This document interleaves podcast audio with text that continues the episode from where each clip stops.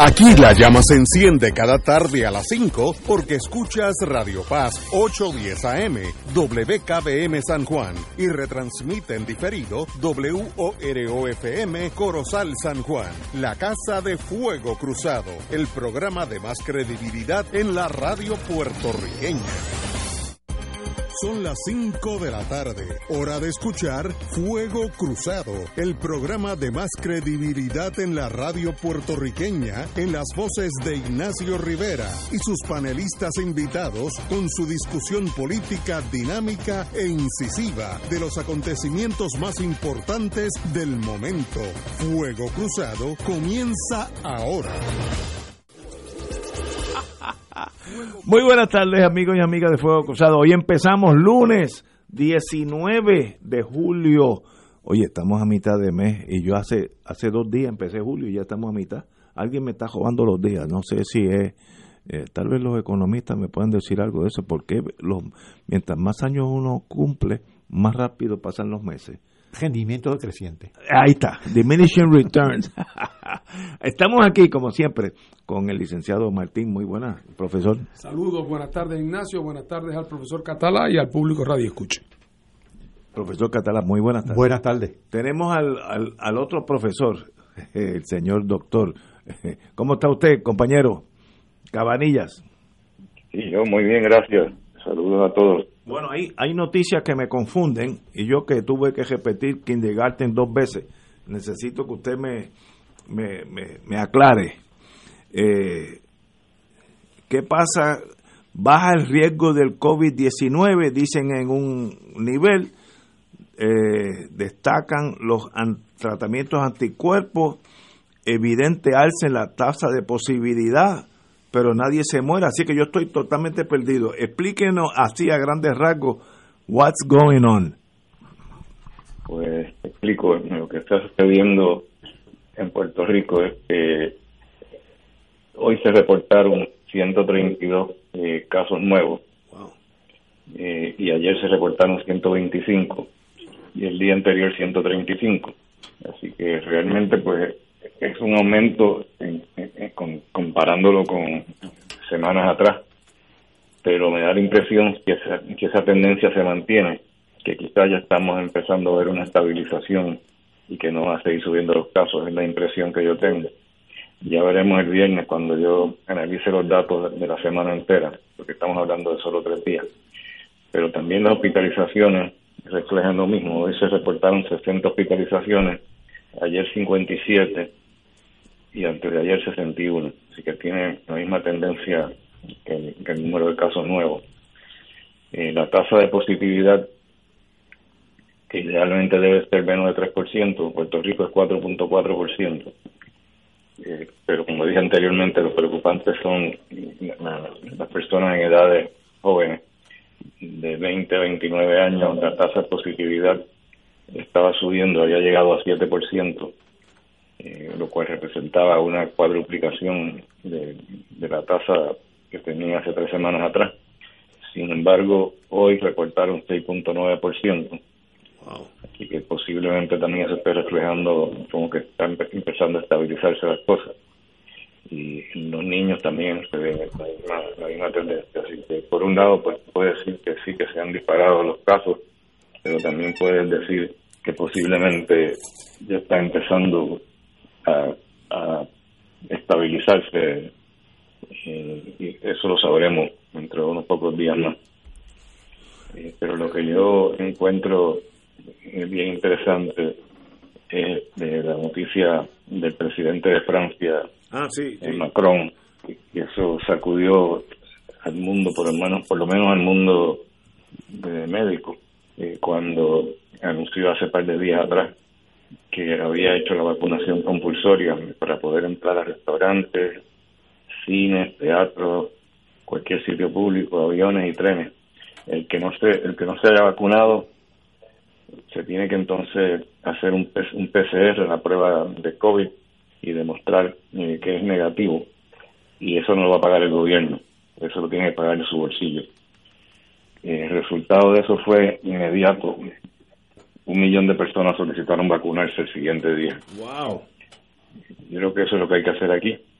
yo creo que el gobernador interino, Omar Marrero, parece que leyó esa noticia, porque hoy salió en el periódico en una noticia que, estaban contemplando hacer la, vacuna compulsoria. Y creo que eso sería lo ideal.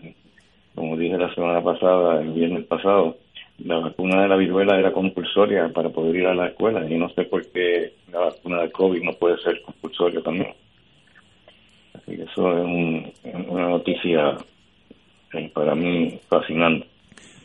Eh, tengo una pregunta, doctor. Cuando usted dice que tuvimos, eh, Puerto Rico tuvo X hospitalizaciones, esa gente que se hospitaliza, ¿qué síntomas están presentando que lo llevan a hospitalizarlo? El caso promedio.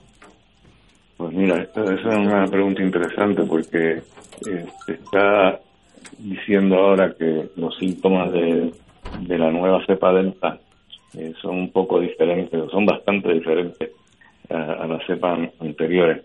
Anteriores, pues tú sabes que los síntomas comúnmente eran pues tos, era lo más común, eh, fiebre, eh, cansancio, diarrea, y ahora lo que más se está viendo como síntomas iniciales, hay también, se había olvidado, mencionar que uno de los síntomas comunes también era la, falta de, olfato, ¿no? Anosmia. Pues resulta que con la cepa nueva, eh, anosmia no está ocurriendo casi nunca. Eso no, no, es un síntoma común ya. Eh, pero los síntomas que están presentando ahora mayormente son síntomas eh, respiratorios, como, como un catarro, el dolor de garganta, Así que son un poco diferentes, pero a pesar de que parece ser como, como menos, eh, menos síntomas comparado con lo de antes, pero los pacientes supuestamente están enfermándose eh, más seriamente se están hospitalizando más eh, que con las cepas anteriores. En el periódico salió que nadie había muerto en estos días del COVID, así que ustedes ya han encontrado una forma de combatir aún aquellos infectados, ¿correcto? Bueno, eh, recuerda que los pacientes eh, cuando se infectan y se admiten al hospital, usualmente pasa un tiempo antes de que muera. no, es que el, no es que el virus mata al paciente inmediatamente. Puede tardar un par de semanas, así que yo creo que hay que esperar un poquito más antes de decir que no que no está matando los pacientes. Eh, una medida, una posible medida de eso podría ser el, número de pacientes admitidos a, intensivo y eso ha ido subiendo. Eh, por ejemplo, hoy se reportaron 60 eh, eh, casos en intensivo en toda la isla debido al COVID. Hace básicamente una semana atrás eran 25 y después subieron a treinta y pico, eventualmente a cuarenta y pico, cincuenta y pico, ya vamos por sesenta. definitivamente hay más pacientes en intensivo y si hay más pacientes en intensivo, pues uno esperaría también ver que, va aumentar la, mortalidad. Pero como dije, eso puede tardar un poco. Ahora mismo tenemos eh, pacientes que están en ventiladores. Eh, tenemos eh, tenemos 11 pacientes en ventiladores. Hace dos semanas atrás teníamos 5 y empezó a subir 5, 6, 8, 7, 6, 5, 8, 10. En los últimos tres días se han mantenido en dos dígitos. O sea que también estamos viendo eh, más pacientes que se están complicando y terminando en ventiladores. Así que yo, yo creo que pronto eso se va a traducir en una mayor mortalidad. ¿Y, y eso mayormente son los no vacunados? Exactamente. Okay. Eh, prácticamente todas las admisiones, no todas, pero prácticamente todas las admisiones ahora mismo eh, son pacientes no vacunados y también eh, pacientes que están muriendo, prácticamente todos son pacientes no vacunados. Wow, así que ahí hay una enseñanza para aquellos que todavía no se han vacunado, ¿no? Me imagino, si uno es más o menos inteligente. La señal está clara en la pared. Bueno, la próxima columna eh, para el domingo que viene va a tratar del tema este de las vacunas y la oposición que hay a las vacunas, tratando de entender. Y, y eso no es un problema, eso no es un problema eh, psiquiátrico, psicológico, de, de No porque digas eso, que te van a caer encima. Los, los antivacunas te van a matar si dices eso. Bueno, pero alguna razón tiene. Yo, yo estoy dispuesto a que me expliquen por qué no se quieren vacunar y ju- jugársela. Yo, eh, eh, no lo entiendo. Una, una- una de las razones más comunes que, que ellos alegan para no vacunarse es que la vacuna es experimental. El FDA, por alguna razón, no ha querido todavía darle eh, la categoría de, de un, un tratamiento o una o un procedimiento eh, aprobado y ya quitarle la, la etiqueta esa de que es experimental. Y como no han querido hacer eso, pues entonces ellos dicen que eso todavía es experimental y que ellos no están dispuestos a que experimenten con ello. Veo, porque no se sabe bien cuáles son los efectos a largo plazo. entendemos. Esa es la, la razón mayor que ellos están dando. Pero lo que no están entendiendo ellos es que los efectos a largo plazo eh, con las vacunas en general eh, son este, prácticamente cero. Casi todos los efectos que uno ve son eh, en las primeras tres semanas. Y la vacuna esta pues es diferente porque es una vacuna basada en RNA mensajero o ARN en español. Pero que eso todavía lo hace menos probable que tenga efectos a largo plazo. ¿Por qué? Porque la- es- eso se, se elimina del sistema mucho más rápido eh, que cuando te inyectan un virus. Cuando te inyectan ARN mensajero, esto se va del sistema rápido, así que no se espera que va a producir cambios a largo plazo. Wow, entendí. Compañero Martín. Un saludo, doctor. Hola, Fernando. Oye, te pregunto, en el, pe- pensando en esto de, de Macron y verdad La- el ultimátum de que para hacer prácticamente todo y poder vivir una vida diaria más o menos normal, la gente se va a tener que vacunar eh, o si no tener que presentar certificados de, de que están libres de COVID y que como se señala tienen que hacerse la prueba y entonces eso le va a costar 50 euros. Eh, me pregunto yo, en el en, en la última semana, los últimos 15 días aquí en Puerto Rico, las tasas de vacunación siguen disminuyendo. Mira, eso ha sido un sub y baja, eh, porque cuando dieron el premio eh, en efectivo de la, la lotería aquella, pues hubo eh, un aumento considerable que duró unos pocos días. Luego hicieron otro sorteo más, después que bajó el número de personas vacunándose, y, y de nuevo se disparó. Llegaron hasta vacunar en un momento dado, hace tres días atrás, 29.342 personas, que fue un récord, porque yo creo que nunca en una había, hubo un día en que, vacu- en que vacunaron 30.530 personas también. Y eso fue eh, básicamente el día siguiente de que anunciaran la lotería de 250 mil dólares. Y enseguida corrieron a vacunarse eh, todo ese montón de personas y luego empezó a bajar y eventualmente llegó hasta 1939 vacunados. Entonces hicieron otro sorteo y volvió a subir, a, ¿no? tuvieron 29.342 hace dos días, hace, hace tres días. Así que está fluctuando de, de acuerdo a eh, si le están pagando o no a la gente. Y, y otra pregunta, ¿se tiene la estadística o, o- o- o tú estás consciente de ella, pregunto, de las personas que se pusieron la primera vacuna y que tenían que ponerse la segunda en X número de semanas? En ese universo de personas, hay un número significativo de gente que se puso la primera y luego como que perdió el interés y no se puso nunca la segunda.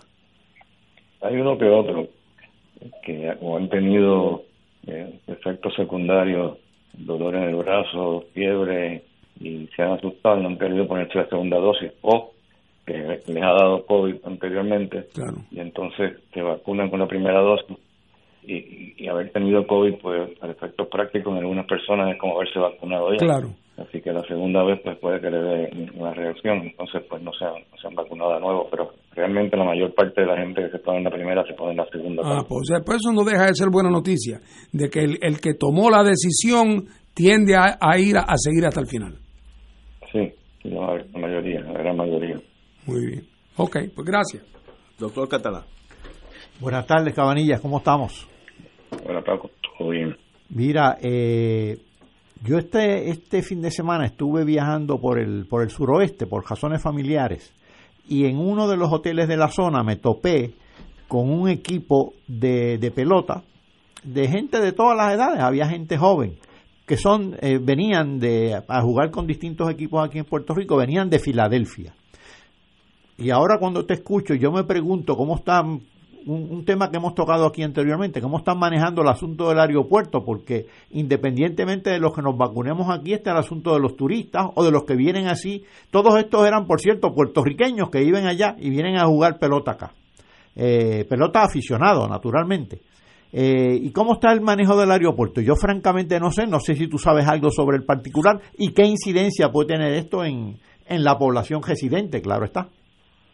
Sí, bueno, pues lo del aeropuerto, según yo entiendo, si tú estás vacunado, eh, ya no tienes que venir con un certificado de PCR negativo.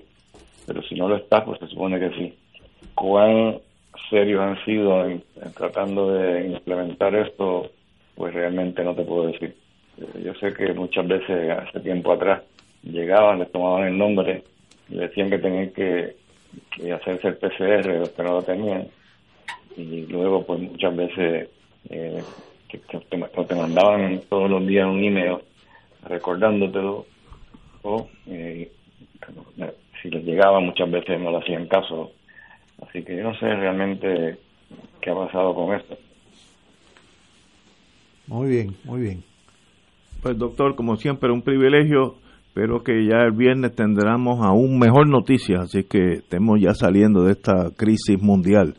se lo, le agradecemos. Vamos a ver si se lo toman en serio y, y, hacen lo mismo que Macron. Oye, sí, sería tremendo. Macron sería, ese es el hombre que hay que traer para acá. bueno, el gobernador interino dijo que estaban contemplando. Muy bien. No sé si lo van a hacer o no, yo lo dudo porque eso va a alterar un montón de gente pero como, he dicho antes, si las vacunas antes eran obligatorias, muchas de ellas. Seguro. Y esta vacuna es muy segura. Eh, estamos de acuerdo, para ir a la escuela primaria hay que tener viruela, todas esas cosas de antaño. Eh, así que la viruela la quitaron en 1972, pues ya, la hicieron no compulsoria, pero la razón que la quitaron como compulsoria es porque ya la viruela no existe en la faz de la Tierra la vacuna ha sido tan eficaz que ha eliminado la viruela de la tierra. Así que ya no, la requieren. Y eso es por, por la vacunación masiva del mundo entero, ¿no? Exactamente. Wow, interesantísimo. Muy bien, doctor. Como siempre, un privilegio estar, estar con usted. Un placer. Continuamos con Fuego Cruzado, distinguidos amigos. Bueno, eh, ya la que yo no entiendo, bueno, qué bueno que tenemos un economista aquí porque me, me ayuda a entender. Los alcaldes eh, no quieren que se aumente el salario mínimo porque se afectan sus economías. Si tú partes de esa premisa, la esclavitud sería una bonanza para los municipios. ¿Sabes? Vamos, eh, y de verdad lo dicen así, pues de la mejor buena fe no estoy diciendo nada negativo eh, pero de, sí dice la prensa, de aprobarse el aumento de salario mínimo de los municipios, recibirían el mayor impacto, porque cerca del 50% de estos municipios devengan la paga igual o cercana al 7.25 la hora. Ángel Pérez, presidente de la Federación de Alcaldes, y Luis Javier Hernández, presidente de la Asociación de Alcaldes, así que están todas las alcaldías, quienes no descartan que el aumento pueda redundar en despido. Señores, si no hacemos nada, yo diría que para el año que viene Estados Unidos va a tener el salario mínimo, según la última vez que leí, era 15 dólares la hora. Estoy pensando en voz alta porque recuerdo que era por ahí. Por tanto, si eso, si ustedes no hacen nada eh, y no hacen un, una forma interina de ir subiendo. Un día van a brincar de 7.25 a 15 dólares, porque una vez que hable el Congreso de Estados Unidos se acabó, the law of the land. Y entonces van a cejar los municipios por el, por el brinco al doble del salario. o hay que hacer algunos ajustes eh, en nuestra economía. Eso de esto yo no sé mucho, pero el doctor Catalá sabe un montón. Fíjate la gran paradoja de los alcaldes. En las últimas semanas los alcaldes han estado protestando porque le gestaron del fondo de equiparamiento por decisiones de la Junta de Control o de Supervisión Fiscal. Así que estaban en desacuerdo con esas medidas de austeridad impuestas por la Junta con toda la razón del mundo. Eh, porque este fondo de equiparamiento sirve para que sobre todo los municipios más necesitados reciban transferencias eh, de fondos públicos. Así que los alcaldes estaban protestando por eso. Ahora están coincidiendo con la Junta, porque la Junta siempre ha estado en contra del aumento del salario mínimo. Inclusive llegaron a proponer en los inicios que se redujera el salario mínimo para Puerto Rico, que el salario mínimo federal no aplicara y que se redujera. Así que eh, están coincidiendo, pero están coincidiendo por la misma razón que estaban protestando, porque con la al eliminar el fondo de equiparamiento se ven un poco apretados. A mí me parece que eso es un error de los alcaldes. Eh, están acertados cuando protestaban con relación al fondo de equiparamiento, pero se allanan a la Junta en realidad, aunque esa no sea quizás la intención, cuando se oponen al salario mínimo federal. Pero es cierto que el salario mínimo, eh, o no el salario mínimo federal, el, incremento en el salario mínimo, que era local inicialmente aquí. Eh, pero esto es un compás de espera, porque tarde o temprano se va a aumentar el salario mínimo federal. Así que es un compás de espera. Yo creo que hay que hacer los ajustes para poder asumir un salario mínimo más alto. Eh, esos ajustes sobre todo pensando en los municipios y en las pequeñas y medianas empresas. Las grandes empresas para nada, muchas de ellas inclusive están pagando por encima del mínimo. Hoy yo estaba conversando con un, uno que tiene una pequeña empresa de sellado de techos y me estaba diciendo que él paga como mínimo en su empresa de 9 a 10 dólares. Una pequeña empresa de sellado de techos. Así que se puede hacer en los ajustes. Lo que pasa es que hay tanto grandes como pequeños empresarios como alcaldes que se quejan constantemente hasta del dolor de la muela en lugar de ir al dentista.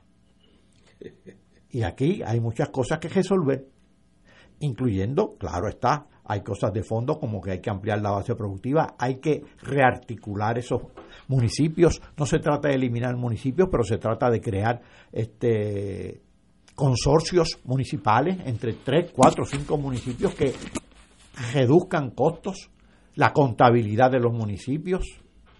Eh, el CRIM yo creo que podría prestarle más servicios a los municipios. Así que hay cosas que se pueden hacer para absorber ese aumento en el salario mínimo y ciertamente quitarnos de las espaldas a la Junta de Control Fiscal, que en eso los alcaldes parece que están contestes.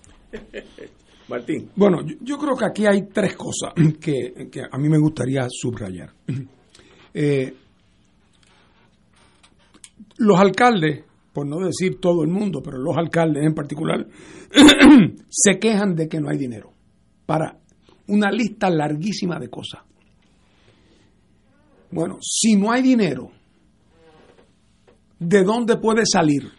Bueno, pues en primer lugar, habría que pensar en que la actividad económica tuviera un impulso que al fortalecerse el desarrollo económico, los recaudos del gobierno van a aumentar.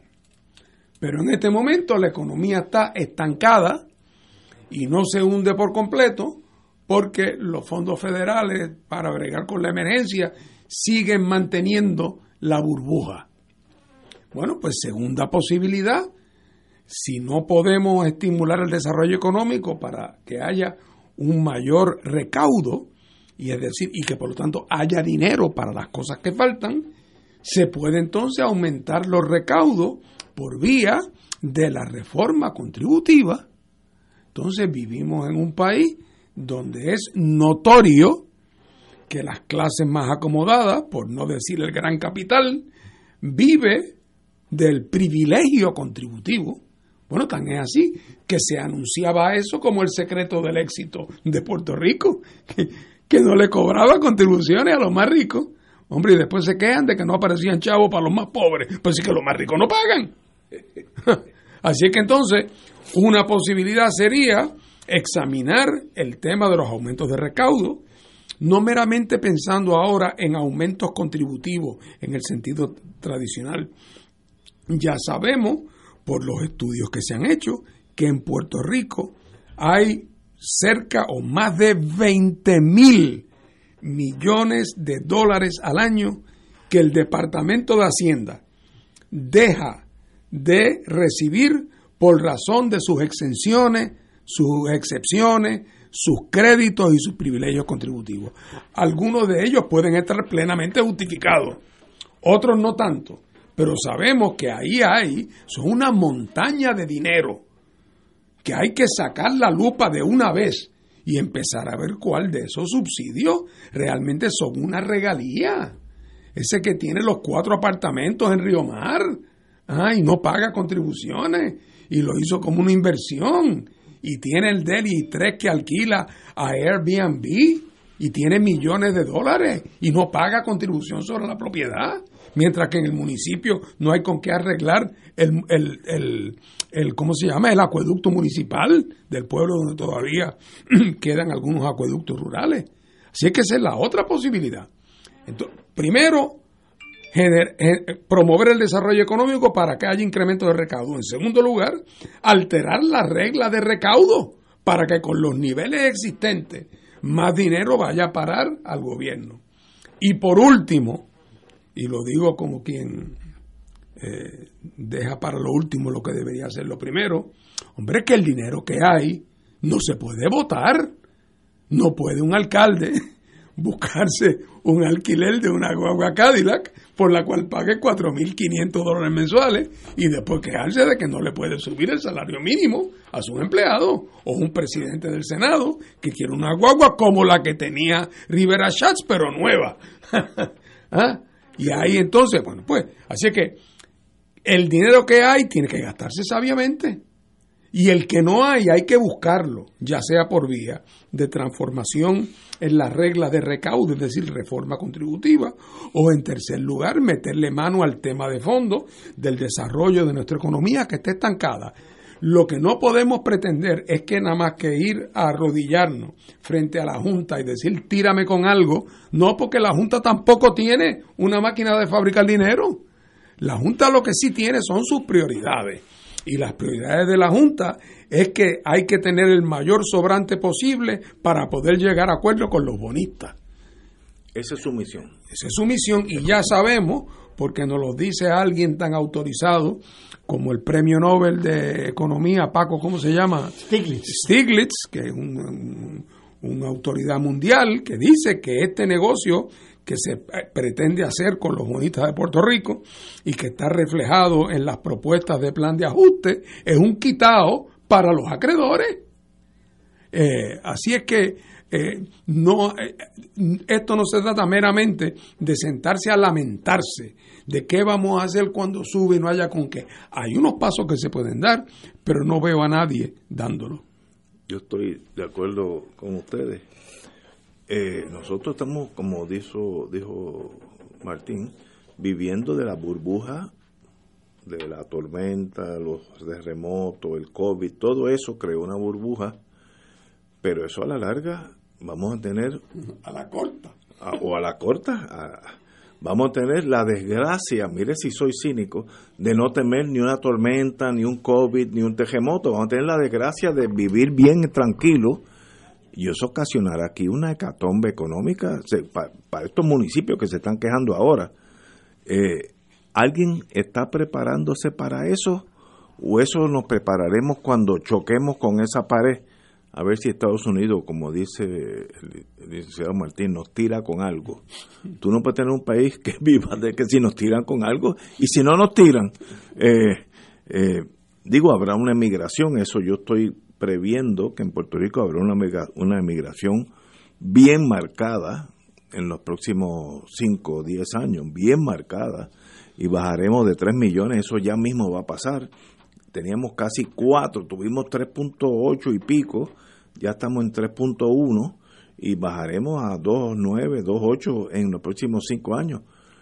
¿Eso hace que un país sea viable? Pues no sé, las escuelas sufren, hay menos estudiantes, se necesitan menos maestros, hay menos gente comprando carros nuevos. Todo es una cadena económica de la cual estoy seguro que Catalán no puede hablar en, detalle. Pero eso viene. ¿Y qué estamos haciendo? Ahí hay un silencio eh, que yo no veo a ninguno de los cinco partidos, ninguno, diciendo, bueno, el plan es este. Vamos, vámonos a caminar por este sendero, porque aunque esté equivocado, pero por lo menos este es el sendero que yo quiero. Sobre todo los partidos que están en el poder, que los populares y los PNP, que con un despertar de ojo uno o el otro puede ganar. ¿Qué plan tiene para mañana? Los dos. Díganme, alguien que lo diga. Pero ahí estamos, tenemos que ir a una pausa y regresamos con el doctor Catalá que tal vez tenga la compasión de iluminarme para yo no irme de aquí preocupado. Vamos a una pausa. Fuego Cruzado está contigo en todo Puerto Rico. Por más de un siglo, juntos hemos encontrado en la YMCA de San Juan un lugar seguro donde desarrollar nuestro potencial. Aquí encuentras una variedad de programas deportivos, educativos y de bienestar, como gimnasio, yoga, natación, baloncesto, y centro preescolar. En la YMCA te fortaleces física y mentalmente y floreces. Redescubre hoy todo lo que la Y tiene para ti. Visita ymcasanjuan.org. ¿Tienes cáncer de próstata? Si has recibido quimioterapia y la enfermedad continúa avanzando, no pierdas la esperanza. Hay alternativas. Existen nuevos tratamientos dirigidos a detener el cáncer de próstata. Llame hoy al 787 407 33 33 Pan Oncology Trials ofrece terapias de investigación de alta calidad a pacientes de cáncer localizados en el Hospital Oncológico. Llame hoy al 787-407-3333. ¿Qué hubo, doña Rosa? Pues ahí, mi hijo, ya tú sabes. Como estamos con todo esto, dame una libra. Oiga, venga acá y usted se vacunó, ¿verdad? Pues claro. Oiga, ¿quién la llevó? Mi hijo, ¿quién va a ser? Mira, me voy, que tengo muchas cosas que hacer. Doña Rosa sigue excusando a su hijo que a estas alturas no la ha llevado a ponerse la vacuna contra el COVID-19. Se acabaron las excusas. Llévala. Oro 92.5 FM te invita al viaje Ruta del Vino España y Portugal del 21 de noviembre al 3 de diciembre del 2021. En este espectacular viaje incluiremos la región de la Riviera del Duero, La Rioja en Portugal o Porto. El viaje incluye 16 catas de vino, entre ellas Bodega de Marqués del Riscal, Bodega Sanderman, Bodegas Marqués de Cáceres, Protos, Mura y Ramón Bilbao y Bodega Valdecuevas, entre otras. También visitaremos el Castillo Museo del Vino y un crucero por el río Duero. Un viaje para todos los que gustan de disfrutar y conocer del buen vino en compañía de Ignacio Rivera, moderador del programa Fuego Cruzado. El viaje incluye traslado aéreo en vuelos directo vía Iberia, alojamiento en hoteles cuatro estrellas, todos los desayunos, almuerzos y cenas, catas de vino, servicio privado de autobús con aire acondicionado y guías, impuestos y cargos hoteleros. Para más información, y reservación del espacio del viaje, ruta del vino a España y Portugal. Llama a Contour Travel al 787-454-2025, 787-538-3831 o al 787-5520825. Nos reservamos el derecho de admisión. Ciertas restricciones aplican. Contour Travel, licencia 152 a V90. Llama ahora y reserva 787-454-2025. Nuestros sacerdotes aceptaron su llamado vocacional diciéndole sí a Jesucristo. Luego de un proceso formativo de más de ocho años, son enviados a anunciar el Evangelio por todos los rincones de nuestra isla. Y porque en Radio Paz 810 AM siempre estamos contigo y los tuyos, te invitamos a la jornada de acompañamiento y oración por las vocaciones sacerdotales y el acompañamiento de los seminaristas el próximo jueves 5 de agosto de 2020 2021. Nuestros voluntarios estarán 12 horas en oración continua por las vocaciones sacerdotales y el acompañamiento de los seminaristas de Puerto Rico. Tus intenciones serán expuestas en la capilla Beato Carlos Manuel Cecilio. Culminaremos con la Santa Misa en vivo a las 7 y 30 de la noche, presidida por el vicario de promoción vocacional, Padre Carlos Rafael Santiago, auspiciados por los misioneros de Radio Paz 810 AM, la Vicaría Episcopal de Promoción Vocacional y la Vicaría Episcopal para el Seminario.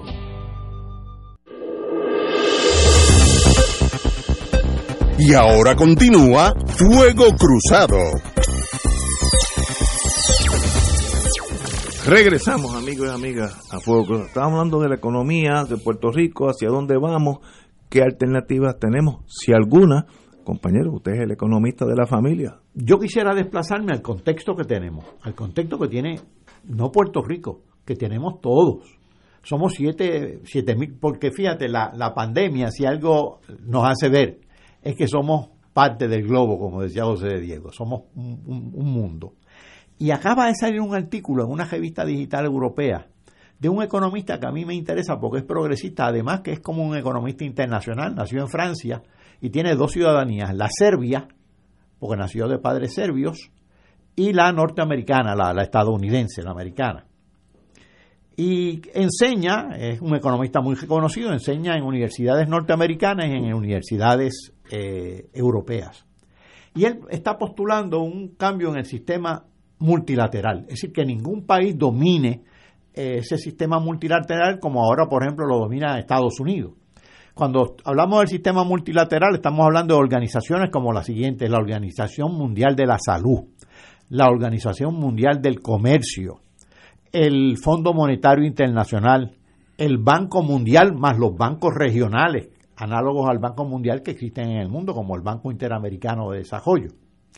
Y en función de ese cambio multilateral, él postula siete puntos para tener una agenda progresista que son pertinentes para Puerto Rico también. Se pueden tener a nivel nacional en Puerto Rico, pero también están vinculados a esos siete puntos a nivel internacional. Primero, objetivo, la agenda, ampliar la base productiva. Eso debe ser una agenda común de todo el mundo y unos colaborar con otros para ello. Segundo, enfrentarse al cambio climático, porque en el cambio climático hay muchas externalidades y es un fenómeno global. De nada vale que tú actúes si no actúa el resto, tienen que actuar todos.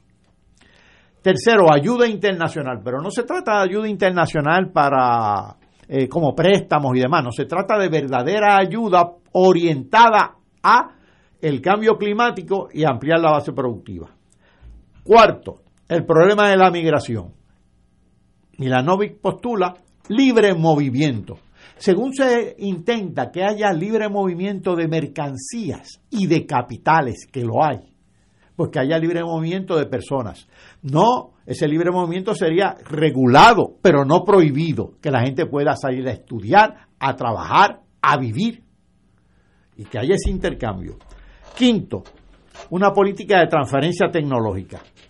Sexto, un sistema tributario global, junto o existiendo con los sistemas tributarios nacionales. ¿Por qué el sistema tributario global? Para impedir las transferencias que hacen las corporaciones de, de beneficios, realmente el robo contributivo que hacen las corporaciones eh, transnacionales.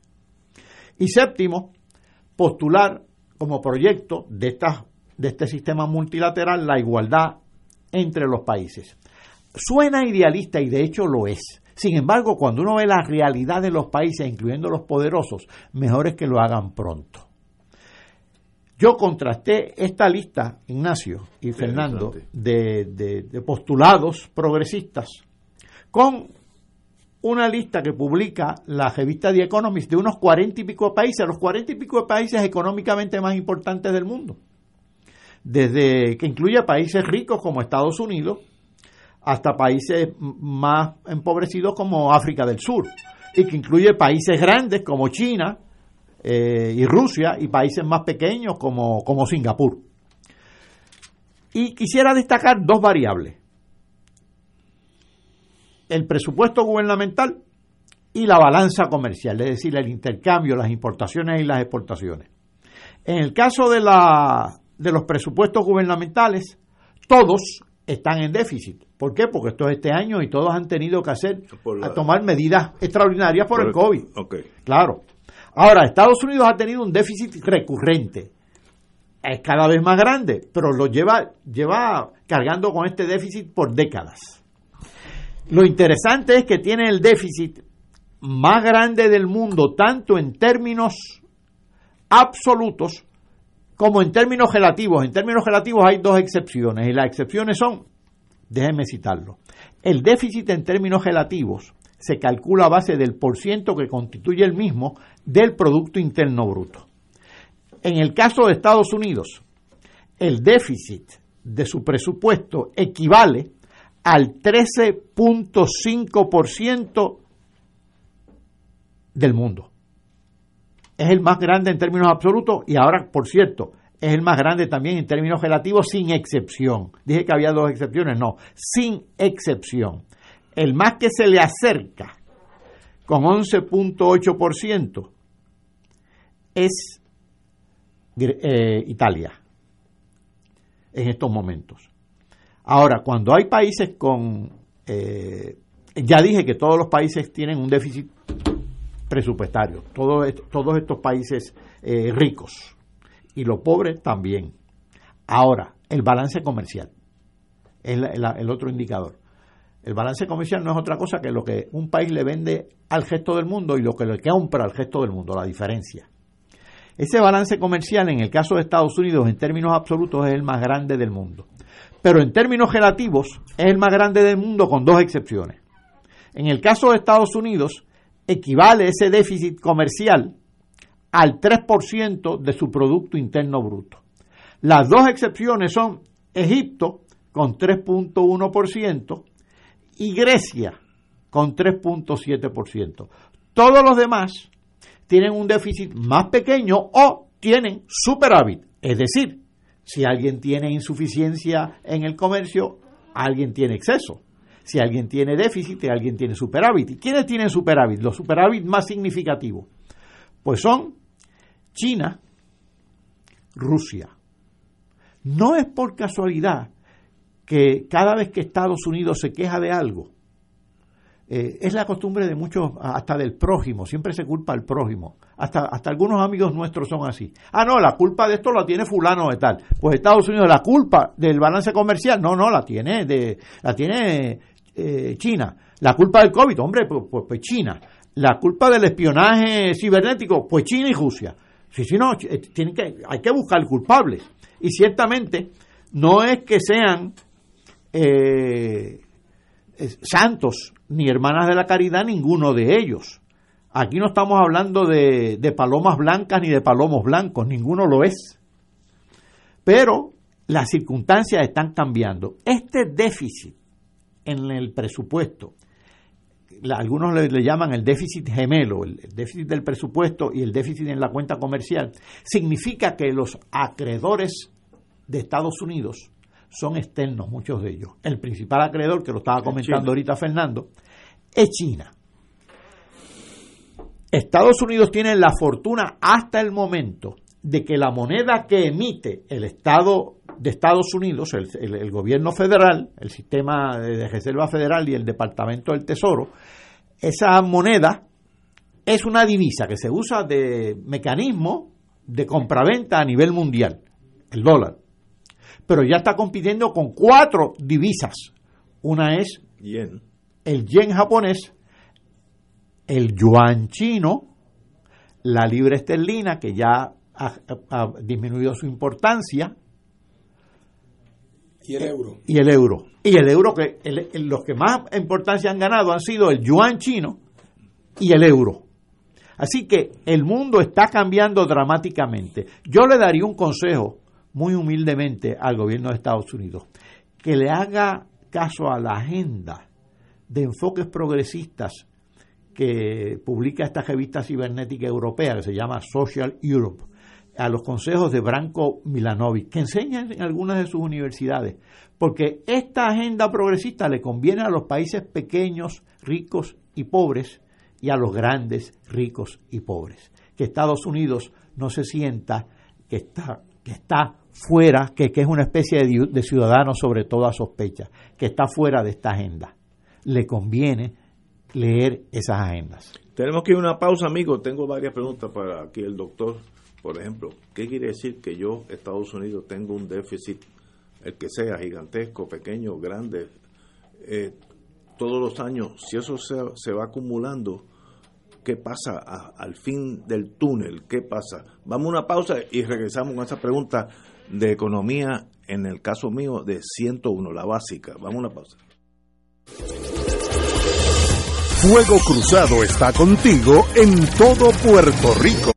Por más de un siglo, juntos hemos encontrado en la YMCA de San Juan un lugar seguro donde desarrollar nuestro potencial. Aquí encuentras una variedad de programas deportivos, educativos y de bienestar, como gimnasio, yoga, natación, baloncesto y centro preescolar.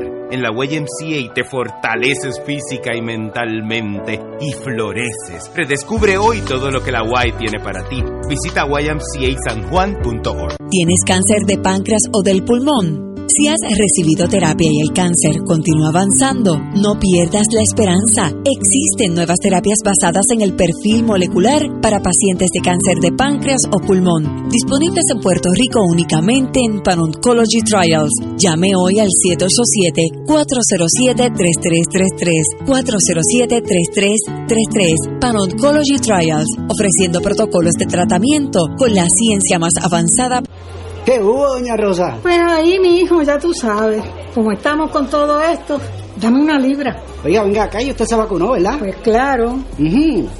Oiga, ¿y ¿quién la llevó? Mi hijo, ¿quién va a ser? Mira, me voy, que tengo muchas cosas que hacer.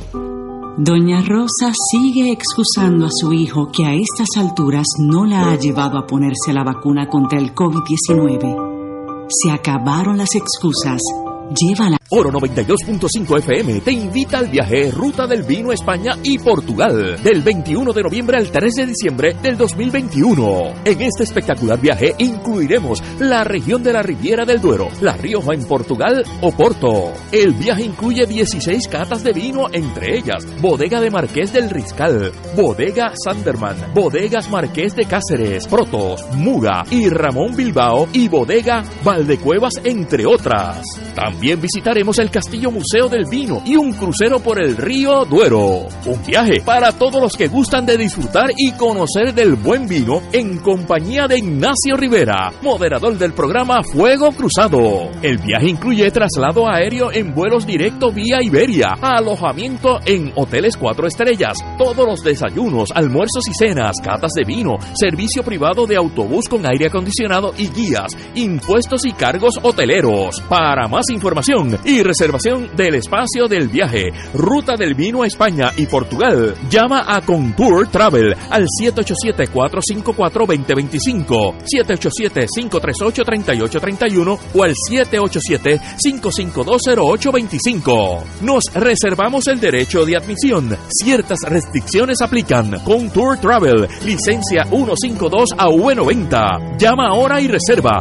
787-454-2025. Nuestros sacerdotes aceptaron su llamado vocacional diciéndole sí a Jesucristo. Luego de un proceso formativo de más de ocho años, son enviados a anunciar el Evangelio por todos los rincones de nuestra isla. Y porque en Radio Paz 810 AM siempre estamos contigo y los tuyos, te invitamos a la jornada de acompañamiento y oración por las vocaciones sacerdotales y el acompañamiento de los seminaristas el próximo jueves 5 de agosto de 2021. Nuestros voluntarios estarán 12 horas en oración continua por las vocaciones sacerdotales y el acompañamiento de los seminaristas de Puerto Rico.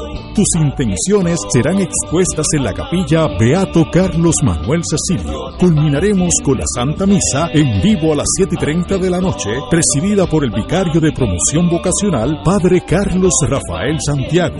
Auspiciados por los misioneros de Radio Paz 810 AM, la Vicaría Episcopal de Promoción Vocacional y la Vicaría Episcopal para el Seminario.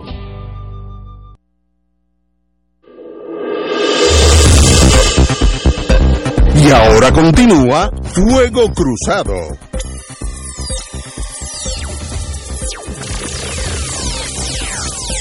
Regresamos, amigos y amigas, Fuego Cruzado. Mi pregunta de estudiante de economía, de, de no, no de colegio, de, de escuela superior, es si Estados Unidos continúa con este desbalance de capital donde cada año China le vende más a Estados Unidos que Estados Unidos le vende a China, ¿qué pasa de aquí a 15 años, de aquí a 20 años, lo que el año que usted quiera? A la larga, ¿qué efecto tiene eso en la economía o en el liderato económico de Estados Unidos en el mundo?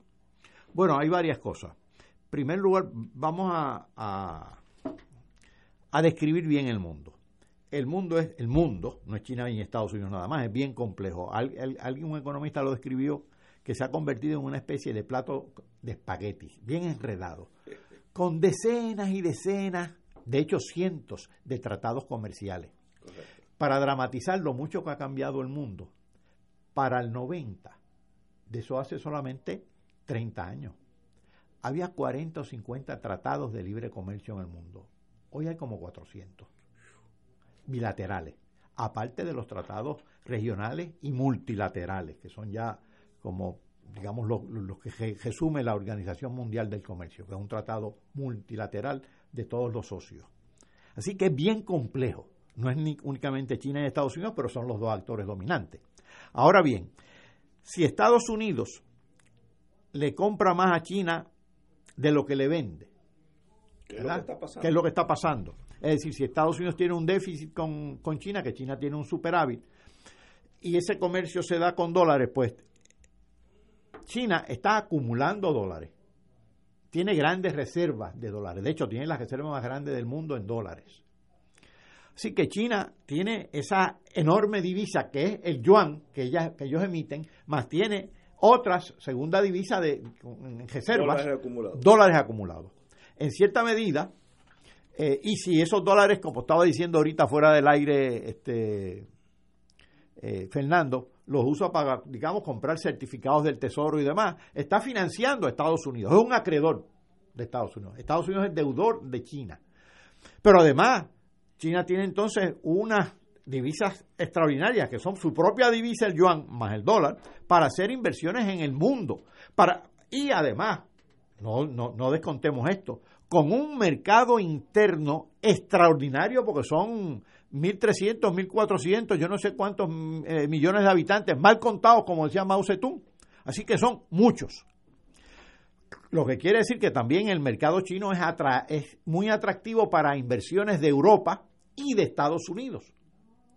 Porque no se trata únicamente del comercio de artículos y servicios, se trata también de las inversiones que se hacen entre ese conglomerado de países. Ahora bien, recuerdo una cosa, economía y política van juntas y economía y política significan poder.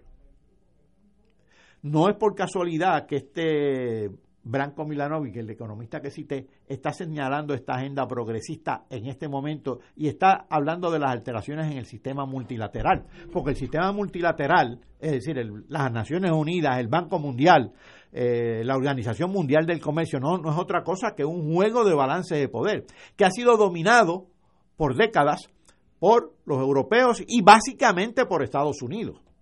Ahora ese juego empieza a abrirse a posibilidades de cambio, dice Branko Milanovic. Y esas posibilidades de cambio están dictadas por estas relaciones económicas donde Estados Unidos para mantener su, su, su solvencia y su posición económica va a tener que negociar, va a tener que tallar más fino con todos estos países, muy particularmente con países como China. No lo está sabiendo hacer hasta el momento porque una guerra comercial no es la manera de tallar en este mundo. Una guerra comercial perjudica a todos y en este momento el más perjudicado hasta el momento ha sido Estados Unidos. Esto que tú dices, cuando dices guerra comercial, ponerle tarifas y... Sí, eh, las guerras comerciales se expresan de distintas maneras. Empiezan a poner condicionamientos a las importaciones, empiezan a ponerle tarifas, eh, eso encarece los productos, eh, desvía, provoca distorsiones en el comercio porque te ponen tarifas en un mercado, no te ponen en otro, y entonces empiezas a tratar de conquistar otros mercados y empieza a provocar distorsiones que no son las más adecuadas para la economía global. Estados Unidos eh, fue tradicionalmente un país de altas tarifas durante el siglo XIX y fue el que generalmente las tenía más altas hasta la Segunda Guerra Mundial. Cuando logra esa hegemonía, pues entonces baja las tarifas. Y históricamente desde los últimos 60 años pues no han sido tan altas las tarifas, aunque siempre ha tenido una orientación eh, proteccionista y una tentación eh, terrible a eh, imponer sanciones económicas unilateralmente. Y esas sanciones económicas generalmente se traducen en boicots o en tarifas altas. Pero en el día de hoy, la economía de China y Estados Unidos está entrelazada, que yo creo que los dos países le conviene tener esa relación comercial, además de sus intereses hegemónicos en, en su esfera, allá por el oriente de China y por América, Estados Unidos, porque China me imagino que el mercado más grande de televisores y todas esas cosas electrónicas es Estados Unidos. Oye, es conveniente para ambos. Y lo mismo a la inversa en otros productos. Es conveniente para ambos. Y no olvidemos otra cosa, que los otros que tienen un gran superávit comercial son Japón, Corea del Sur, Taiwán, eh, Singapur ubicados en la órbita asiática. Así que no olvidemos ese punto. Eh, fuera de la órbita asiática están los países europeos, eminentemente, no, no todos, Alemania. Y eso le da a Alemania un gran poder, pero el, superávit de Alemania es eminentemente con sus socios. Por eso es que había un gran, una gran polémica en la Unión Europea, porque tienen la misma moneda y Grecia tenía un déficit comercial, como lo tiene todavía, Alemania tenía un superávit y Grecia decía contra, pero espérate, yo creo que el, euro está sobrevaluado porque no lo devaluamos para ver si yo me acomodo un poco aquí. Y Alemania, pues obviamente su política monetaria era otra porque tiene un gran superávit. Bueno, primero, aprovecho, tomo excepción a algo que dijo Ignacio ahorita, cuando señalaste que, que aquí nadie tiene un plan para bregar con nada de esto, ninguno de los cinco partidos tomó ah, ah, excepción, porque nosotros hemos hecho innumerables, innumerables propuestas. Estoy dispuesta a discutir si son mejor, si, si son perfectas o no son perfectas.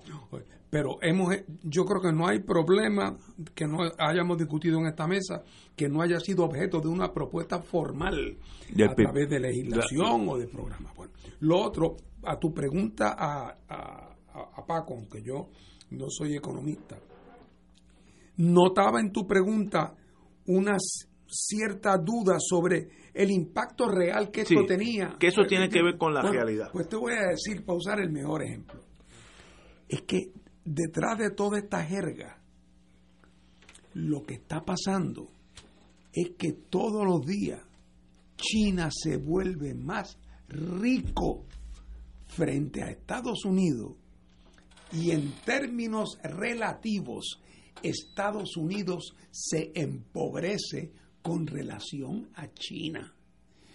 Y entonces, tú dices después, están entrelazadas, y es verdad que están entrelazadas, pero es que eso es un problema para Estados Unidos, porque Estados Unidos piensa, caramba, hace 40 años yo medía 6 pies y los chinos medían 4'2. Yo hoy mido 6'3, pero ya los chinos van por 5'8. Y si siguen creciendo a esta tasa en los próximos 10 años, la potencia mundial en lo militar y en lo económico va a ser China. Así que si no hacemos, digo yo los Estados Unidos, nosotros los americanos, piensan ellos, si nosotros no hacemos algo y las cosas siguen con las mismas reglas de juego de los últimos 10 años, los chinos no pasan nos van a pasar. Y eso es lo que genera toda esta crisis del comercio con China.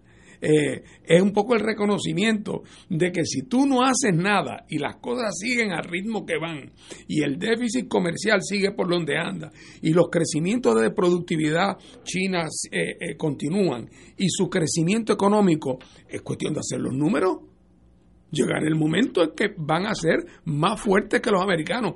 Y eso representa la amenaza más seria de seguridad nacional para los Estados Unidos concebible. La idea de que un país que es tu adversario ideológico, por no decir en otras cosas también, que resulta que ese mundo que tú llegaste a dominar y por un momento casi tú solo, si las cosas siguen como van, si no hay un cambio de timón, los chinos van a quedar número uno. Es que eso no hay quien lo pare, a menos que, bueno, vienen las tentaciones. Hay quienes piensan que en algún momento esto traerá una confrontación militar que vendrá producida por lo de Taiwán o por lo que sea. Otros piensan que no, que, que lo que hay que hacer es una guerra comercial porque los chinos se, están, se han enriquecido injustamente porque le roban las patentes, porque qué sé yo qué, qué sé yo cuánto. Pero no nos engañemos. Lo que está planteado es que el que fue el guapo del barrio en ese barrio por 50 años, ahora aquel a quien antes tú le dabas cocotazo, está casi del peso tuyo y si sigue engordando a la tasa que lleva, el año que viene cuando lo veas te vas a tener que esconder. Eso es lo que está pasando y ese es el gran problema. Les digo, todo el tema del balance de poder global se ha alterado de una forma que nadie anticipaba. Todo el mundo pensaba que terminada la Guerra Fría, los Estados Unidos en una posición hegemónica, única verdadera gran potencia, una Rusia venida menos por el colapso de la Unión Soviética, unos chinos que estaban mirando su propio ombligo y metidos allá en, su, en sus propios líos internos, que Estados Unidos quedaba dueño y señor del mundo. Y ahora es evidente que las cosas no van por ese camino. Y, eso se reflejaría en 10, 15 años en el nivel de vida del chino promedio iría subiendo y vivirían un día pues cómodo como los alemanes o como Estados Unidos. y un buen día los tres portaaviones esos que hablábamos ahorita desembarcan en Taiwán y Estados Unidos no va a poder mover ni un solo soldado, como no pudo moverlo en Crimea. Porque te das cuenta que, o sea, que es que el balance de fuerza está cambiando. Y el poder real, y si a eso le suma que esas otras grandes economías que tienen también hoy superávits, muchas de ellas están en la zona, estamos hablando de un cambio tectónico en la distribución del poder y en las perspectivas del futuro. Eh, el asunto el asunto es muy serio. Y si uno fuera Estados Unidos, ¿qué alternativa, aparte de una guerra que es lo más torpe, pero aparte de eso, cómo uno detiene ese crecimiento tecnológico de China que ha brincado en 60 años lo que no había hecho en 2000? Estados Unidos tiene, hay una pildorita que se llaman eh, eh, humildad y tiene que sentarse y decirle al chino, oye, con todo lo que yo te desprecié y con todo lo que yo pensé que tú siempre, yo siempre tendría más poder que tú, la verdad es que tú y yo tenemos que llegar a unos entendidos y tenemos que llegar a unos entendidos de igual a igual. O sea, eh, me duele mucho decirlo, pero tenemos que llegar a un entendido en que tenemos que compartir esto. Eh, porque eh, yo no voy a ser más fuerte que tú indefinidamente, pero por otro lado no puedo permitir que tú te conviertas en más fuerte que yo, a menos que lleguemos a un entendido, porque si no, eh, y así es que hay que tienen que buscar una manera de una colaboración que redunde en beneficio de ambos, pero eso quiere decir que Estados Unidos tiene que renunciar a su posición de primacía y preeminencia. Eso lo veo venir casi inevitable. Por eso es que la agenda de Milanovic me parece que es pertinente, porque la agenda de Milanovic es buena para Estados Unidos y es buena para China, tiene que ser para todos. Bueno, el mundo podría ser dos grandes potencias, podría ser, podría. veces en la vida no lo ha sido. Sí, sí. Claro, eh, O quién sabe si después en algún otro momento tres quién sabe si ninguna en el, futuro. Ojalá. En otro momento vendrán otras cosas, pero. Vamos a una pausa, amigos. Son las 6 de la tarde. Mira. Fuego Cruzado está contigo en todo Puerto Rico.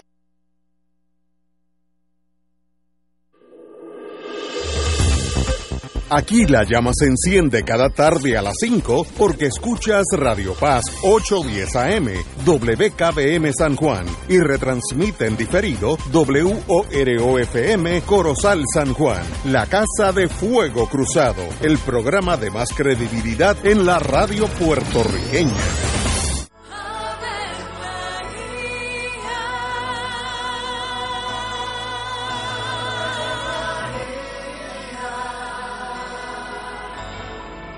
Ángel del Señor anunció a María. Y ella concibió por obra del Espíritu Santo. Dios te salve María, llena eres de gracia, el Señor es contigo. Bendita tú eres entre todas las mujeres, y bendito es el fruto de tu vientre Jesús. Santa María, Madre de Dios, ruega por nosotros pecadores, ahora y en la hora de nuestra muerte. Amén. He aquí la esclava del Señor. Hágase en mí según tu palabra. Dios te salve María, llena eres de gracia, el Señor es contigo. Bendita tú eres entre todas las mujeres y bendito es el fruto de tu vientre Jesús. Santa María, Madre de Dios, ruega por nosotros pecadores, ahora y en la hora de nuestra muerte. Amén. Y el Verbo se hizo carne. Y habitó entre nosotros. Dios te salve María, llena eres de gracia, el Señor es contigo. Bendita tú eres entre todas las mujeres y bendito es el fruto de tu vientre Jesús. Santa María, Madre de Dios, ruega por nosotros pecadores, Ruega por nosotros, Santa Madre de Dios. Para que seamos dignos de alcanzar las promesas de nuestro Señor Jesucristo. Oremos. Derrama, Señor, tu gracia sobre nosotros, que por el anuncio del ángel hemos conocido la encarnación de tu Hijo, para que lleguemos por su pasión y su cruz a la gloria de la resurrección por Jesucristo nuestro Señor. Amén. Gloria al Padre, al Hijo y al Espíritu Santo. Como era en un principio, ahora y siempre, por los siglos de los siglos. Amén.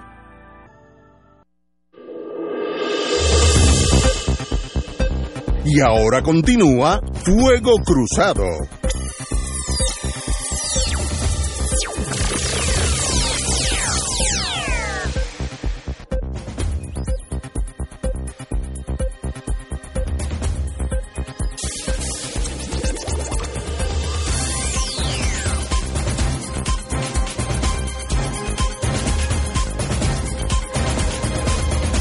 Regresamos amigos y amigas, vamos a, antes que todo, tengo un anuncio aquí importante. Se solicitan donantes de sangre de cualquier tipo para la paciente doña Cándida Rodríguez Matos. Los donantes deberán comunicarse con el Banco de Sangre del Hospital Auxilio Mutuo con el señor Roberto García, 751-6115. 751 6115 Roberto García y allí pues coordinan una cita con su señoría. Muchas gracias. Bueno, eh, de verdad que el tema de China, oye, el tema de China es fascinante y uno sabe tan poco de ese, de ese mundo que sería hasta bueno ir poco a poco adentrándonos más. Pero el compañero Martín me, me habló algo, me llamó la atención en torno a un programa económico del PIB, del cual yo confieso mi total ignorancia, pero sería extraordinario que un día vinieran con las personas que usted diga en un programa de cuál es el programa económico del PIB. Sería extraordinario. Tú escoges el lunes, porque el lunes... Incluso podemos usar, podemos presumo, el- buscar el programa de la, el programa electoral del partido. Eh, y, y podemos podemos discutirlo. Aquí Paco está en perfectas condiciones de, de colaborar en eso, pero de ver propuestas concretas. Exacto, esto- y también entonces de poder discutir en, en algo las propuestas que trabajamos cuando fuimos a Washington a bregar con el tema del, del, del proyecto Johnson, los temas de transición eh, de Pero Puerto Rico hacia la independencia. Es que uno, el, el que no está metido en eso, Sí, claro, hombre. cada no, cuatro no. años uno, va- uno vota, uno ni le pone atención al partido de uno, mucho menos a los otros partidos, y uno sigue caminando por ese sendero de la, de la ignorancia. Sería bueno, eh, organízate algo Claro. de, de si mañana ganar el PIB, ¿cuál sería el plan? Y yo, eso creo, yo creo que sería un programazo. Oye, Ignacio, tú eh, comenzaste a hablar hace un momento del Partido Popular, ¿te acuerdas? Sí.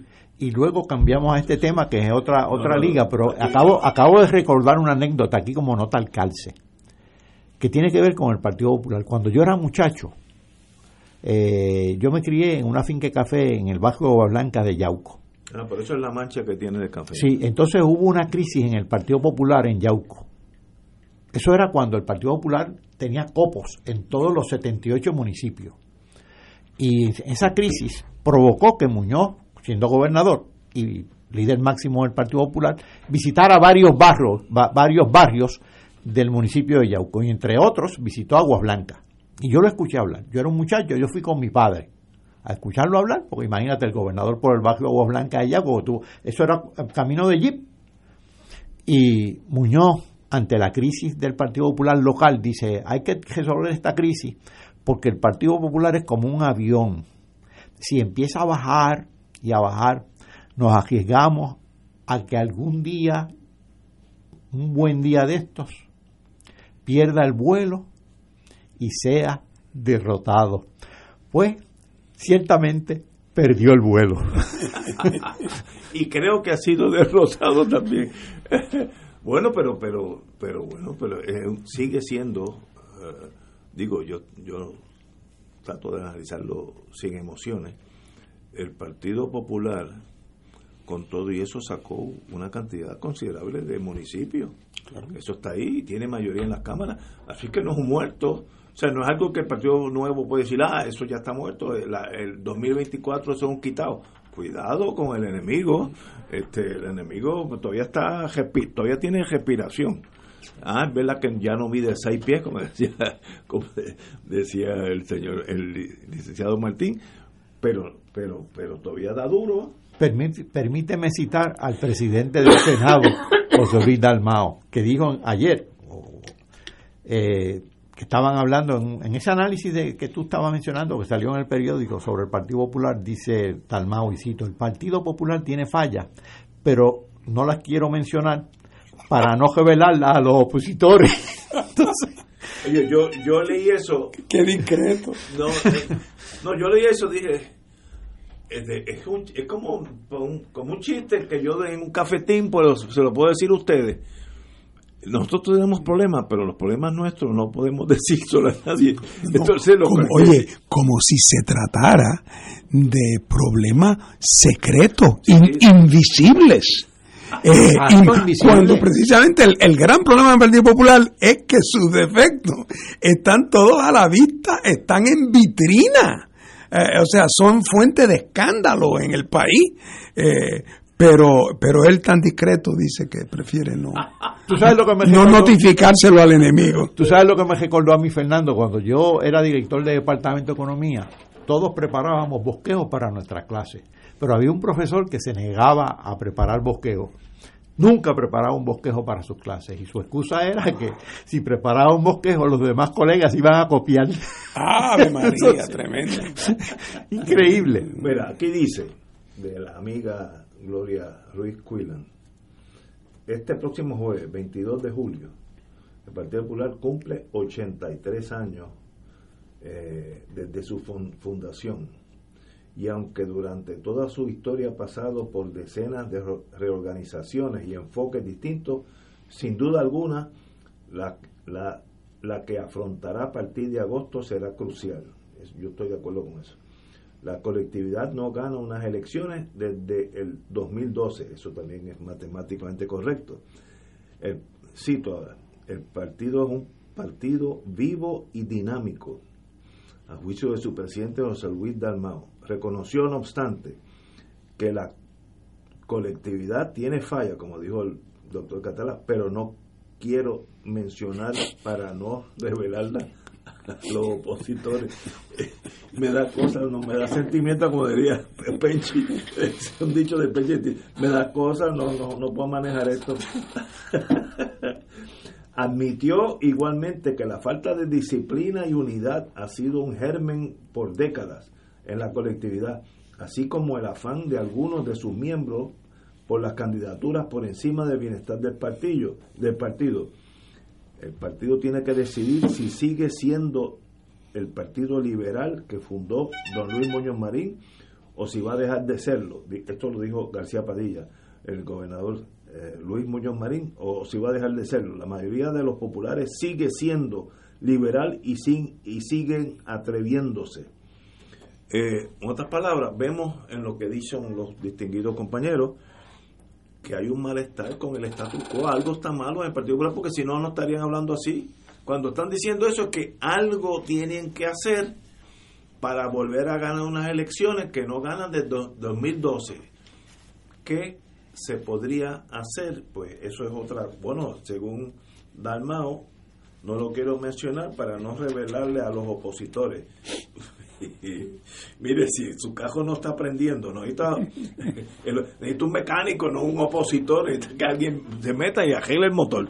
Eh, de verdad no, no, no entiendo la misión electoral futura del Partido Popular. No, no lo entiendo, compañero. Bueno, pero tú lo has dicho, eh, eh, que ese es el problema. El problema es el, el Partido Popular, con sus luces y sus sombras, eh, fue una entidad política en Puerto Rico que en un momento dado tuvo un proyecto, proyecto que fue cambiando de énfasis en distintos momentos, pero, pero había un proyecto político eh, y el proyecto político nacía del, eh, del, reconocimiento, con razón o sin ella, de que Estados Unidos no toleraría otra cosa que la continuación del coloniaje en Puerto Rico. Eh, y que por lo tanto había que desenvolverse dentro, del, dentro de las limitaciones del régimen colonial y que en lo que esa situación cambiaba, Puerto Rico tenía que buscar un modelo de modernización política que permitiera elevar los estándares de vida de la gente eh, y, permitir el máximo de gobierno propio posible para Puerto Rico, de tal manera que Puerto Rico pudiera ir preparándose para poder tener eh, un mejor futuro el día que los Estados Unidos no insistiera en su política de dominio colonial sobre Puerto Rico. Eso es una visión generosa de lo que era el proyecto del Partido Popular. La realidad del caso es que ese proyecto se estrelló contra las piedras ya cualquier proyecto de autonomía, primero fracasó, entre otras cosas, porque el poder del Congreso es hoy tan gigantesco, no solo sobre Puerto Rico, sobre los estados de Estados Unidos también. O sea que la idea esta de un desarrollo autónomo, eh, el, espacio de autonomía se, se, redujo muchísimo por razones de federalismo y para colmo de cuentos se redujo en Puerto Rico porque el Congreso decidió entrar a gobernar a Puerto Rico directamente por vía de la, de la Junta de Control Fiscal porque el país había sido llevado a la quiebra por el Partido Popular y por el PNP. Yo sé que esos detalles al presidente del Senado no le gusta que los adversarios lo saquen a la luz pública, pero no creo que sea un secreto que fueron los populares y los PNP los que metieron a Puerto Rico en el hoyo en que se encuentra, ¿verdad? Entonces, ese proyecto de autonomía, por ejemplo, ha sido sustituido con el tiempo en el mismo Partido Popular por un proyecto de economía a la estadidad. Es decir, la participación plena en todos los proyectos, eh, en, todos en todas las leyes federales eh, de beneficencia pensando que con eso les quitaban el fuego del al fuego al hierro al PNP que se pasaba diciendo con la estadía vendrán tantos millones para esto, tantos para lo otro, entonces los populares, ah, y nosotros se los ofrecemos también. Pero en el proceso de tratar de equiparar la oferta económica, le quitaron toda viabilidad a una política de desarrollo autóctono económico basado en recursos propios y lo convirtieron en una economía de gueto dependiente, como la del sur del Bronx y como la del delta del Mississippi, donde ya nada es sentarse a esperar el cheque federal. Ese no era el proyecto original de desarrollo económico, pero los populares, temiendo perder voto ante los estadistas, hicieron suyo y abrazaron la teoría de la paridad y la paridad acabó con el proyecto autonómico, No puede haber proyecto autonómico si económicamente está basado en el trato igual a los estados y en estar sometidos a la jurisdicción del Congreso. Así es que, por lo tanto, no hay proyecto político. No, no estamos hablando aquí hoy de otras cosas, del tema de la corrupción, de cómo abusaron, no, no estamos hablando de nada de eso de la ineptitud de sus políticos. Eh. Estamos hablando de que no hay proyecto político, no hay ninguno. Eh, y por lo tanto, no habiendo proyecto político, le pasa como el avión que decía Muñoz allá en Agua Blanca de Yauco, que según va perdiendo la gasolina, el avión va bajando, va bajando, va bajando, y cuando se le acaba, choca contra la, contra, contra la montaña. Y es que el, al proyecto político popular se le acabó. Claro, le queda el impulso. Está en unas alcaldías, después de todo es el partido que refleja el estatus actual y entonces tiene la ventaja de que su opositor principal, el PNP, es un partido que tenía un proyecto histórico ideológico, que era la consecución de la estadidad. Y ahora, en el caso del PNP, a su vez, ese proyecto político entra en una profunda crisis, porque ya ganaron, tienen el 50%, llegaron al Congreso, radicaron el proyecto y no pasó nada. Pues, pero, pero, ¿qué es esto? Esperando por 120 años, por fin ganamos. Le mandamos eso para allá esperando que hubiera contra por lo menos una resolución del Congreso felicitando al pueblo de Puerto Rico por haber pedido la estadidad y diciéndole cómo es que el asunto se va a trabajar. Algún gesto de agradecimiento de alguien, algún editorial en algún periódico recóndito de Minnesota o de, o, de, algún sitio en Oklahoma, alguna figura pública americana que felicita al pueblo puertorriqueño de que estamos a punto de lograr la anexión y la convivencia de ambos pueblos. Nada. Nada, es como quien le manda la mala noticia de que la suegra viene a visitar por cuatro semanas. Eso fue la reacción. Los supuestos aliados demócratas dijeron si, casi antes de que les preguntaran que ese resultado había sido un chorrito, que con eso no iban para ningún sitio. estos eran los aliados porque los adversarios como Mitch McConnell dijo sobre mi cadáver, muy claro y muy bien. Así es que el Partido Popular no tiene proyecto político y el del PNP está estrellando frente a los ojos no de los que no somos estadistas, que hace tiempo que sabíamos que eso no podía darse y que por más que por, que por más leña que echaran ese fuego no iba a prender. Y entonces ahora resulta que para el PNP entra ahora en su fase de crisis. ¿Cuál va a ser la posición del PNP con respecto al tema del estatus para las elecciones que vienen? ¿Qué va a decir? ¿Cuál va a ser la posición de Pierluisi? ¿Qué? ¿Vamos a pedirla otra vez? ¿Esa va a ser la posición? Es que no hay otra. Pues no, pero, pero, que no que no puede haber otra que si no pero es volverla que, a pedir volverla a pedir entonces que para sacar 53 entonces o 54 cuidado que no saque y 50 que, y que aquellos vuelvan a decir lo mismo pero además ya vimos la primera señal de la crisis para el PNP, los que no somos PNP creo yo que la vimos hace tiempo, es la elección de los supuestos delegados. Sí, sí. ¿Ah? Dios mío. o sea, Primero, uno hubiera pensado que eso hubiera sido the best and the brightest. Ante este gran triunfo de la estadidad, 52%, por primera vez, la estadidad gana un plebiscito limpio, fair and square, como dicen los americanos, pues contra uno hubiera pensado que un equipo de lo mejor, de lo más respetado, de lo más granado de la sociedad civil puertorriqueña pro estadidad iría en una gran delegación de altura a Estados Unidos. Y resultó este es el, el, el circo de los hermanos Suárez, el que traía los leones mellados cuando yo era chiquito con unos trapecistas, que, que, el trapecio no se elevaba más de ocho pies y había cuatro mallas por si se caían. Entonces, este, hemos visto este ridículo. Pues, y eso no es inventado. ¿Por qué no se ofreció la gente, entre comillas, de más calidad no, que yo. y de más renombre y de mejor reputación? Hombre, porque se dieron cuenta que esto es un tren que va para ningún sitio. Eh, así es que, ojo, cuál va a ser la propuesta en adelante, eh, porque se, le, se les acaba de acabar la soga. El PNP se le acabó la soga. Y el Partido Popular, ni hablar del peluquín. Es que, pero para el PNP, eh, la estadidad, para, yo estoy hablando ya con, con emociones envueltas, pero equivale una transacción es un contrato donde yo ofrezco un bien y el otro me lo compra. Si el otro no compra ese bien, yo puedo sacar 100%. Estados Unidos tiene interés de integrar a Puerto Rico a la, a, la nación americana. Eh, pues es una pregunta que yo no sé que si en el PNP se han, se han hecho muy seriamente las personas. Eh, ¿Alguien ha averiguado si hubiéramos sacado un 60 en vez de 52, hubiera cambiado el panorama? El senador de North Dakota, eh, está pendiente al, 52 o al 60 o al 70. ¿Le interesa el punto? ¿Alguien ha investigado eso? ¿O estamos negociando aquí nada más entre nosotros? Y si Honduras la pide con el 99. no, con el, no con el 100. el 100. no se lo van a dar.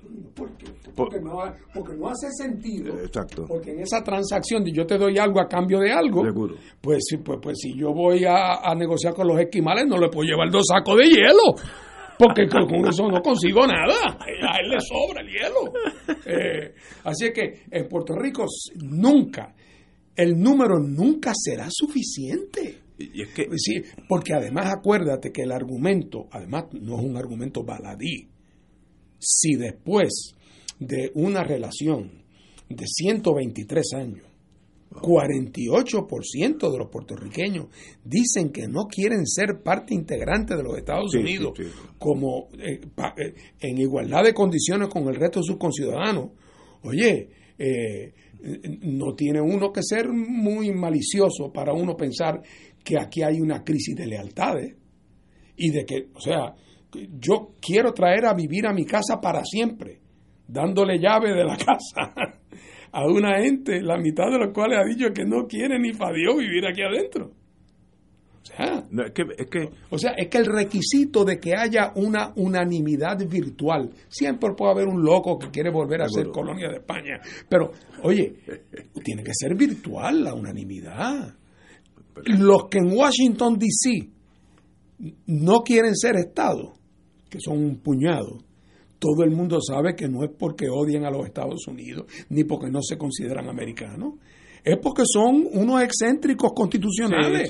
Una excentricidad Son tan americanos como los que viven en Virginia y los que viven en Maryland igual. Y ellos, ese no es, ese no es allí el issue. Aquí, con toda razón, la sospecha es que se trata de una gente que no, que su sentido de identidad nacional no es americano. Pero es que eso debería ser fácil entender porque para todos nosotros en Puerto Rico no es obvio que los puertorriqueños y los americanos son dos identidades nacionales distintas. Pueden ser excelentes amigos, puede uno convivir con el otro en, X, Y circunstancias. Hombre, claro que sí, pero que son dos identidades nacionales distintas, como decir mexicano eh, versus venezolano o franceses versus italiano. No estamos hablando de nada vergonzante. Y yo creo que uno de los problemas que ha tenido el Partido Popular, el Partido Nuevo ideológicamente, es averiguar cómo yo me entero de, de lo que el norteamericano está buscando en Puerto Rico para comprar el producto. Hasta ahora yo no creo que ese ejercicio se haya hecho. Cero.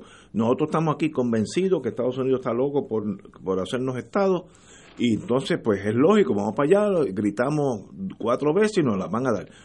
Piensen que tiene el hombre que ahora mismo está guiando una guagua de la Autoridad Metropolitana de Autobuses en St. Paul, Minnesota.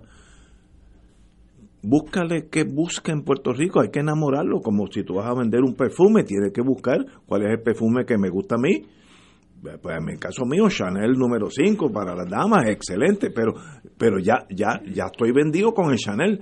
Pero si no sé, me van a vender Fleet y yo, ¿sabes? Yo no quiero que el, el, perfume mío sea otro. Ese estudio el PNP nunca lo ha hecho. ¿Qué es lo que ellos quieren de nosotros? Entonces, ahora además, por ejemplo. Y eso es crucial para mí. Antes de este año, todo eso era una discusión medio teórica porque todavía nadie sabía en qué iba a consistir exactamente la reacción del Congreso a, la, solicitud de estadidad. Ahora ya no es teoría. Entonces, por ejemplo, yo le aconsejo a, un estadista eh, eh, sincero que tenga una conversación de cinco minutos con el senador Schumer. Senador Schumer, demócrata, liberal con todas las credenciales, favorece los latinos, los browns, los afroamericanos, los gays, los LGBT, todas las minorías, él las favorece. Y está del lado del political correctness demócrata en todo. Por lo tanto, si tú me preguntaras en abstracto, ¿qué, qué sen ah, vive en un estado y representa donde hay más de un millón de puertorriqueños? Eh. Pues tú me preguntas, dime qué congresista de seguro va a estar pro estadidad hasta el soco por razones políticas, por razones ideológicas. Ese es perfecto. Tú, hombre, pues Schumer. Oye, y resulta que Schumer, que no es, no es cualquier Schumer, es el actual presidente pro tempore del Senado de Estados Unidos. Eh, el antitrompista más notorio, cuando le preguntan lo que en efecto dice, ¿cómo 52%? Ni soñarlo. Oye, eso es un, eso es un balde de agua fría. No, eh, no, pero mira, es hasta bueno. No, yo lo sé. Porque manejar la realidad siempre es positivo. yo, si, si tuviéramos 75, vamos, Schumer, vuelve, vamos sentando. Entonces yo le preguntaría a los, por ejemplo, los que conocen a Schumer, que han estado en el Congreso, Pierluisi, Jennifer, alguno de ellos se esperaba que Schumer lo despachara de esa manera? ¿O es que nunca habían hablado el tema con él? Posiblemente, posiblemente nunca. Eh, estoy pues, diciendo. Pues si la dirección política del PNP, habiendo estado en el Congreso por 20 años, nunca habló este tema con la gente como Schumer, estamos. el liderato ese hay que salir de él mañana. porque esa es la definición de incompetencia. Pero ahora tenemos seis nuevos. Ah, no, no, pero ahí está Mallita. Ahí está Mallita y ahora sí que tú verás cómo la cosa cambia. Vamos a una pausa, amigos. Fuego Cruzado está contigo en todo Puerto Rico. Por más de un siglo, juntos hemos encontrado en la YMCA de San Juan un lugar seguro donde desarrollar nuestro potencial. Aquí encuentras una variedad de programas deportivos, educativos y de bienestar, como gimnasio, yoga, natación, baloncesto, y centro preescolar. En la YMCA te fortaleces física y mentalmente y floreces. Redescubre hoy todo lo que la Y tiene para ti. Visita ymcasanjuan.org. ¿Tienes cáncer de próstata? Si has recibido quimioterapia y la enfermedad continúa avanzando, no pierdas la esperanza. Hay alternativas. Existen nuevos tratamientos dirigidos a detener el cáncer de próstata. Llame hoy al 787 407 33 33 Pan Oncology Trials ofrece terapias de investigación de alta calidad a pacientes de cáncer localizados en el Hospital Oncológico. Llame hoy al 787-407-3333. ¿Qué hubo, doña Rosa? Pues ahí, mi hijo, ya tú sabes. Como estamos con todo esto, dame una libra. Oiga, venga acá y usted se vacunó, ¿verdad? Pues claro. Oiga, ¿quién la llevó? Mi hijo, ¿quién va a ser? Mira, me voy, que tengo muchas cosas que hacer. Doña Rosa sigue excusando a su hijo que a estas alturas no la ha llevado a ponerse la vacuna contra el COVID-19. Se acabaron las excusas. Llévala. Oro 92.5 FM te invita al viaje Ruta del Vino España y Portugal del 21 de noviembre al 3 de diciembre del 2021. En este espectacular viaje incluiremos la región de la Riviera del Duero, La Rioja en Portugal o Porto. El viaje incluye 16 catas de vino, entre ellas Bodega de Marqués del Riscal, Bodega Sanderman, Bodegas Marqués de Cáceres, Protos, Mura y Ramón Bilbao y Bodega Valdecuevas, entre otras. Visitar el Castillo Museo del Vino y un crucero por el río Duero. Un viaje para todos los que gustan de disfrutar y conocer del buen vino en compañía de Ignacio Rivera, moderador del programa Fuego Cruzado. El viaje incluye traslado aéreo en vuelos directo vía Iberia, alojamiento en hoteles cuatro estrellas, todos los desayunos, almuerzos y cenas, catas de vino, servicio privado de autobús con aire acondicionado y guías, impuestos y cargos hoteleros. Para más información, y reservación del espacio del viaje, ruta del vino a España y Portugal. Llama a Contour Travel al 787-454-2025, 787-538-3831 o al 787-552-0825. Nos reservamos el derecho de admisión. Ciertas restricciones aplican. Contour Travel, licencia 152 a V90. Llama ahora y reserva 787-454-2025. Nuestros sacerdotes aceptaron su llamado vocacional diciéndole sí a Jesucristo. Luego de un proceso formativo de más de ocho años, son enviados a anunciar el Evangelio por todos los rincones de nuestra isla. Y porque en Radio Paz 810 AM siempre estamos contigo y los tuyos, te invitamos a la jornada de acompañamiento y oración por las vocaciones sacerdotales y el acompañamiento de los seminaristas el próximo jueves 5 de agosto de 2021. Nuestros voluntarios estarán 12 horas en oración continua por las vocaciones sacerdotales y el acompañamiento de los seminaristas de Puerto Rico. Tus intenciones serán expuestas en la capilla Beato Carlos Manuel Cecilio. Culminaremos con la Santa Misa en vivo a las 7 y 30 de la noche, presidida por el vicario de promoción vocacional, Padre Carlos Rafael Santiago. Auspiciados por los misioneros de Radio Paz 810 AM, la Vicaría Episcopal de Promoción Vocacional y la Vicaría Episcopal para el Seminario.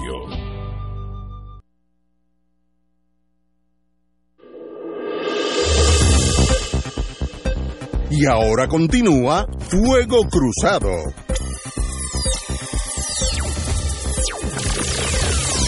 Regresamos, amigos y amigas. Como tengo varias llamadas de amigos, entre ellos Yayo Ortiz Álvarez, vamos ahorita, a mi querido hermano, de hace mil años. Ambos teníamos pelo negro, mucho, y éramos delgados. Yayo en Washington, tú y yo. Ya ninguna de esas tres aplica. bueno, pues mi querido hermano, lo quiero mucho. Yo creo que examinando lo que estábamos hablando aquí, sin pasiones, lo dicho por Schumer es un reflejo de la realidad norteamericana que no está interesada, no están allí sentados en una mesa a decir cómo hacemos Puerto Rico Estado lo antes posible, porque nos interesa.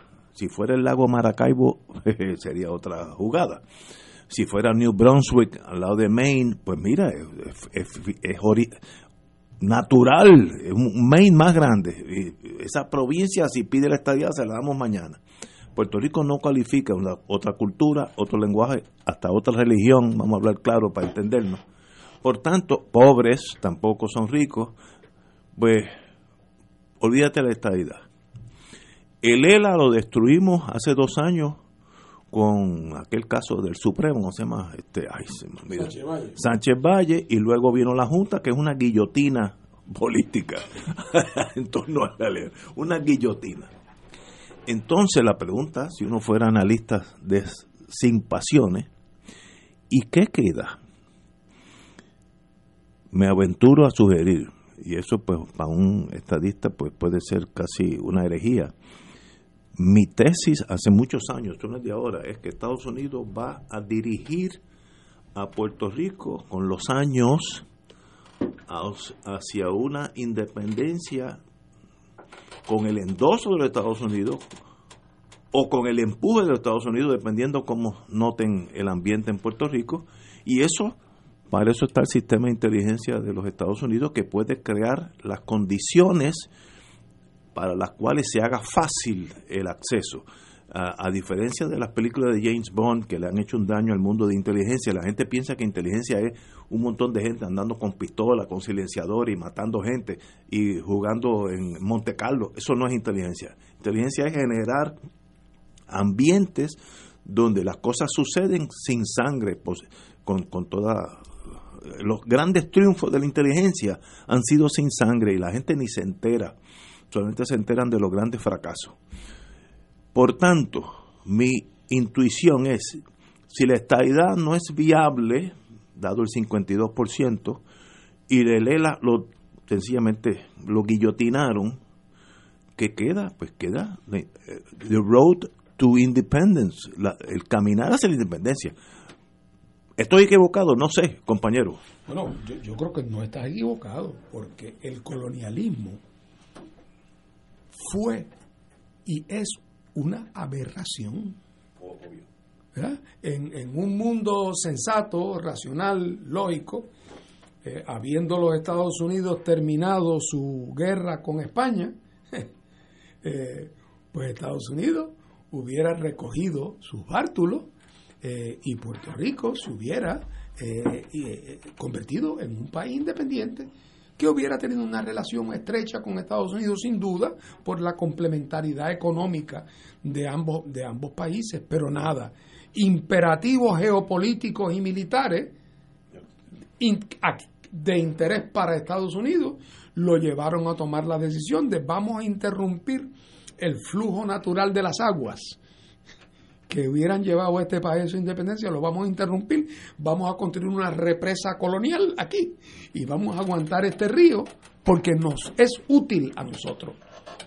Con el tiempo, con el tiempo, cuando esa utilidad empieza a desmerecer, porque el mundo cambia continuamente, se encuentra con la anomalía de que tiene esta colonia que ya no le es útil militarmente, que en términos económicos, con los cambios que ha habido en el mundo, el que sea independiente no le impide tener la, una relación económica positiva eh, con ella, o incluso las mismas compañías, más, las compañías que están aquí, están aquí porque se les trata como foráneas.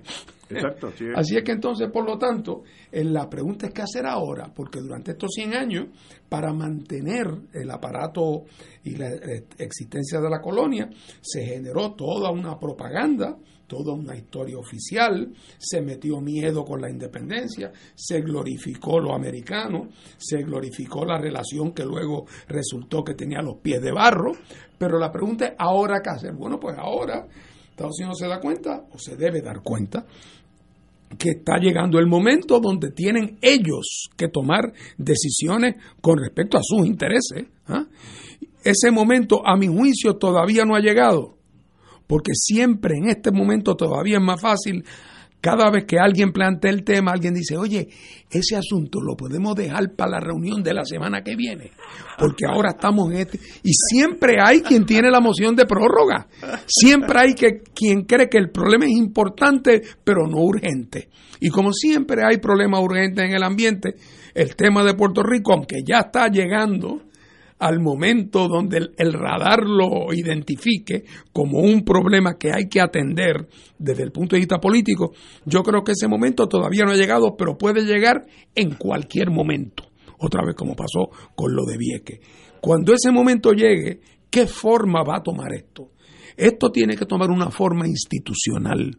Y la forma institucional es una iniciativa política que vendrá de algunos sectores en Puerto Rico, vendrá de algunos sectores en Estados Unidos, de crear un mecanismo institucional de revisión de la relación.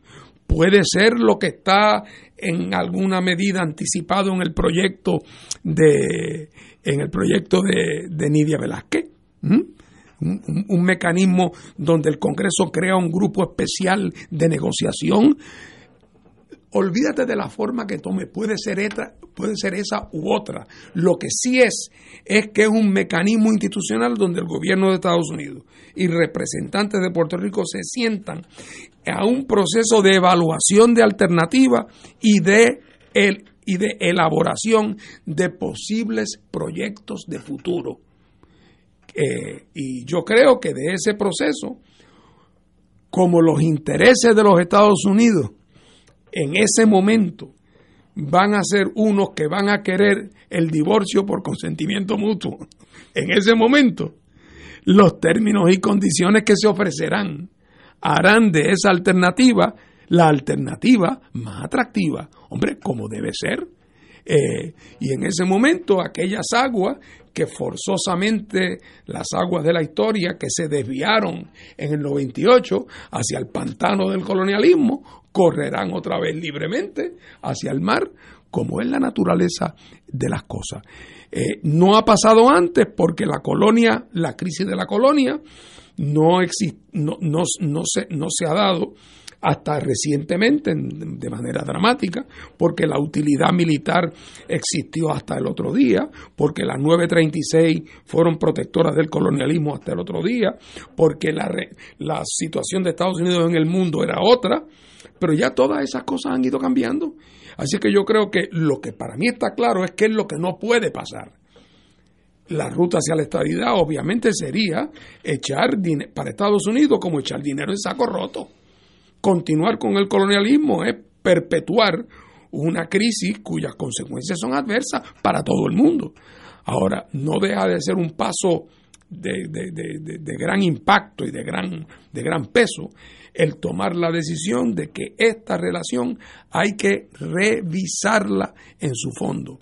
Y en ese mecanismo, eh, de ese mecanismo es que saldrán las propuestas de transición hacia la independencia que harán que el pueblo de Puerto Rico se pueda dar el lujo de que su afinidad natural eh, por, por, su patria tengan los incentivos políticos para que el, la, el, ideal de independencia se vea como debe verse, como perfectamente compatible con nuestro bienestar y nuestro desarrollo.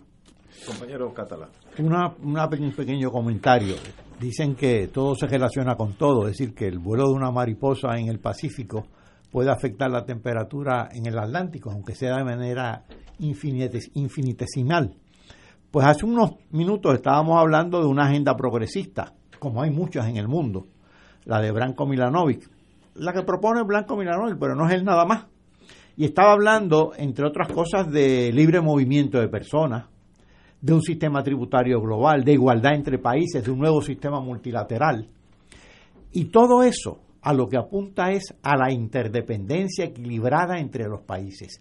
Y la, para la, la condición necesaria para esa interdependencia equilibrada en el caso de Puerto Rico es lógicamente la independencia, no hay otra. Es decir, estas agendas progresistas que se tejen en el mundo están en correspondencia con el proyecto de la independencia de Puerto Rico y son la antítesis de los proyectos del Partido Nuevo Progresista y del Partido Popular Democrático que están actuando, no tendrían que actuar así, pero están actuando como si como si estuvieran congelados en el tiempo, como si Puerto Rico estuviera congelado en el tiempo. Mire, estamos hablando de un sistema tributario global ahora. De hecho, Estados Unidos está endosando un sistema tributario global y aquí todavía están hablando de políticas de exención contributiva haciendo caso omiso de esas nuevas circunstancias. Así que eh, el cambio, la dinámica mundial está haciendo no únicamente deseable la independencia, sino que la está haciendo imperativa. Es un imperativo hoy día a estas alturas del siglo XXI. Wow. Oye, quiero tomar excepción a que algunos amigos muy queridos eh, que no pueden comprender cómo si uno es estadista está analizando lo que está analizando. Eso es como ir en... pues mire, los problemas de análisis, si usted estuviera en el sistema de inteligencia de, la, de Rusia, China, Canadá, Inglaterra, Estados Unidos, Argentina, los analistas son analistas y dicen lo que, sin emociones, lo que las posibilidades de lo que va a pasar. Ah, que a mí me gustaría haber nacido en Buckingham. Sí, si me hubieran pedido, Ignacio, ¿tú quieres nacer en Adjunta o en Buckingham Palace? Yo hubiera escogido Buckingham. Pero la, realidad, la vida es como es. ¿Qué le interesa Estados Unidos a Puerto Rico? Si usted es estadista, busque, tal vez por ahí está la salida. ¿Dónde están los intereses de ellos aquí? Aquí un amigo me dice, eh, le podemos ofrecer para esta edad nuestros profesionales, ingenieros médicos, maestros, todos bilingües, soldados, eh, eh, café, ron, me, va, me va a dar cosas. Pero eso puede ser un análisis válido, eso es importante para Estados Unidos, pues muy bien, pero si usted solamente dice Estados Unidos está eh, todos los días el, Joint Chief of Staff y, la, ay, ¿cómo se llama? La, Oficina Central de Análisis de Director of Intelligence se sientan para ver cómo Puerto Rico se ha aceptado. Yo estoy seguro que eso no está pasando en la Agencia Central de Inteligencia. Eh, Puerto Rico es una isla en este momento de muy poco valor estratégico, eso ni hablar de eso. Y económico, el mundo está para China. Yo que tengo hijos que están en ese mundo, los negocios de ellos ahora, esas compañías americanas están mirando para China. Pues mire, hay que analizar que, cuáles son los intereses de Estados Unidos en torno al mundo entero y usted va a estar bastante pegado a lo que va a pasar. Los imperios son todos iguales, siempre van a hacer lo que le convenga al imperio. Ningún imperio se desvive por, por ayudar al semejante, eso no existe. Eh, ¿Dónde estamos nosotros parados? No sé, eh, eh, Yayo Ortiz, ese puedo mencionarlo porque Yayo es un querido amigo, dice la alternativa de la libre asociación, etcétera, etcétera, ¿Cómo tú ves ese aspecto de lo que, lo que sería una libre asociación, tú como independentista? Bueno, mira, yo, sobre eso quiero ser muy franco. La libre asociación es un acuerdo entre dos países, presumiblemente la ex metrópoli con la, con la ex colonia, mediante el cual la metrópoli, digo la ex colonia, eh, a, cambio de mantener una relación ventajosa económicamente con la ex metrópoli, se independiza, pero eh, le asigna o le delega ciertas funciones de gobierno a la ex eh, a la ex metrópoli y eso ha ocurrido. Tiene autonomía, no, es, independiente, es independiente, ya, no es parte. Pero la realidad del caso es que Primero, que eso fue un, desarrollo que se hizo para lidiar con islitas muy pequeñas para los cuales no parecía haber otra solución. ¿Qué tú haces si tú eres Niue y tienes 9.000 habitantes? ¿Qué hace Nueva Zelanda con Niue? No lo va a hacer parte de Nueva Zelanda. No puede ser un país independiente tradicional porque no tiene a quien subir a la torre de control en el aeropuerto. No hay quien ponga vacuna. Entonces tiene que ser un sistema en el cual la torre de control la administra el gobierno de Nueva Zelanda, pero, pero tampoco quieres tener una colonia, así es que dice que es un país independiente. Pero la realidad es que cuando usted tiene un país de 3 millones de habitantes, que estamos grandecitos, y tenemos a quien poner en la torre de control, y tenemos a quien, a quien poner a vacunar, aquí realmente no, eso no hace sentido. Yo lo que sí puedo decir, por ejemplo, es que a mí no se me ocurre ni una sola función de gobierno que a mí me gustaría delegarle a los Estados Unidos. Es que pienso. nosotros no tenemos ninguna necesidad. Aquí el concepto de libre asociación se volvió atractivo porque a mucha gente le parecía que eso doraba la píldora de la independencia. Alguna gente creía eso, que era como una manera de enamorar la nena. de que no pareciera que era un rompimiento, pero yo creo que a la larga eh, independencia es independencia y tendremos los tratados que tengamos que tener con los Estados Unidos. Yo creo que hay una explicación además para el tema de los estadistas, eh, Ignacio, que es la siguiente durante la, la, la, gran mayoría de la relación de Puerto Rico con Estados Unidos, Estados Unidos daba muestra de su vocación y de su interés por Puerto Rico. Juro. ¿Verdad? Entonces, ¿qué pasa? ¿Qué pasa como cuando tú en un momento dado en alguna parte de tu vida tenías bastante dinero en el bolsillo, tú notabas que los amigos te buscaban mucho. Uh. ¿Verdad? Te buscaban y tú pagabas de vez en cuando la cuenta y, y de momento, ¿qué tú, qué tú llegaste a creer? Que, que sus amigos te querían mucho. Y lo que pasa es que no era a ti que te querían, era que tú tenías un dinero disponible y cuando te pelaste, ahora resulta que cuando llamas a esos amigos, los amigos no aparecen.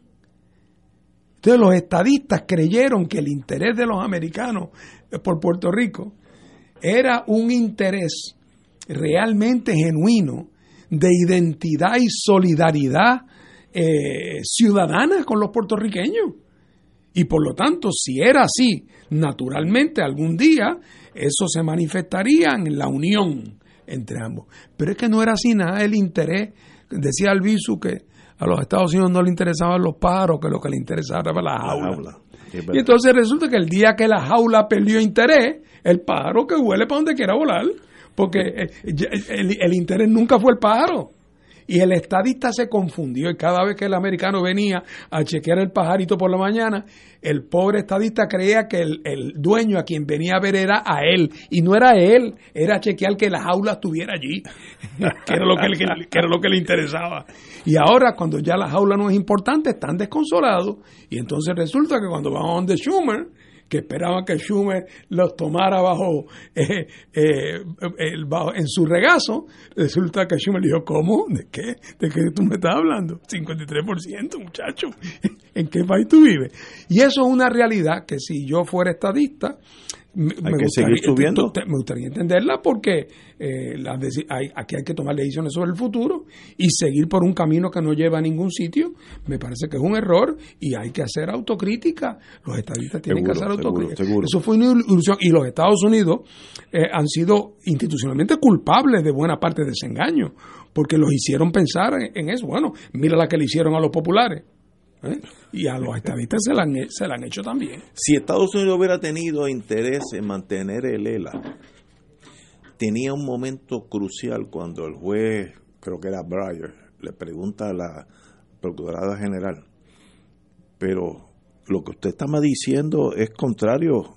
Ella pudo haber dicho, no, no, el ELA existe y Estados Unidos delegó unos poderes. Estaba allí eh, ante la historia. Yo, yo me acuerdo, yo estaba yo estaba viendo eso en el siglo XX en televisor y me dije, esto es un momento histórico para verlo. Y esa señora dijo, no, no, no, eso nunca ha existido. Ahí, y entonces el, juez se echó para atrás, dijo, bueno, ya, o sea, ya y no. O sea, los jueces cuando tienen interés, uno que ha postulado un poquito, miran a uno y se paran, se, se sientan erguidos, pero, ok, ah, muy bien, entonces se recuestan. Eso sí, ya dejé de pensar, ya, ya yo sé.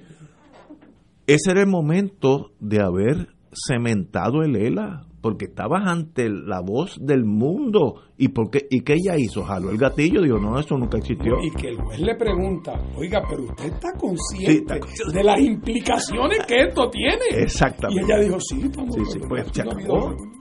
Después, eso es a propósito, porque las cosas en los imperios no pasan así a lo loco. Esto no son, dicen los americanos, mushrooms in the grass. Esto no es que nace así silvestre, esto fue un plan. Y el ELA, pues, el, el ELA no, la estadidad, pues yo creo que tiene un, con un 52-53%, que está en una posición muy frágil. Y entonces languideciremos eh, en esta en esta penumbra por unos años. Así es. Hasta Pero hay que, hay que insistir en buscar la manera de aceitar el camino para que ese proceso de revisión institucional de las relaciones de Puerto Rico y Estados Unidos se dé. Eh, y eso hay mil maneras de tratar de lograrlo, pero eso debe ser el objetivo de todos los que creemos que Puerto Rico debe eh, eh, volver a capturar su, su destino. Una pequeña anécdota.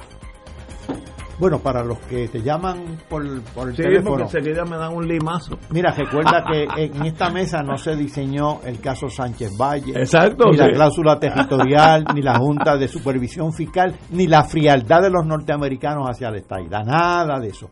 Yo recuerdo a un colega americano eh, que era economista, excelente economista, estaba casado con una dominicana, tuvo sus hijos en Puerto Rico, vivió en Puerto Rico, se retiró en Puerto Rico, hablaba español, era consultor en países latinoamericanos, así que conocía esta cultura y decía, Puerto Rico no puede ser Estado. ¿Y por qué le decía yo?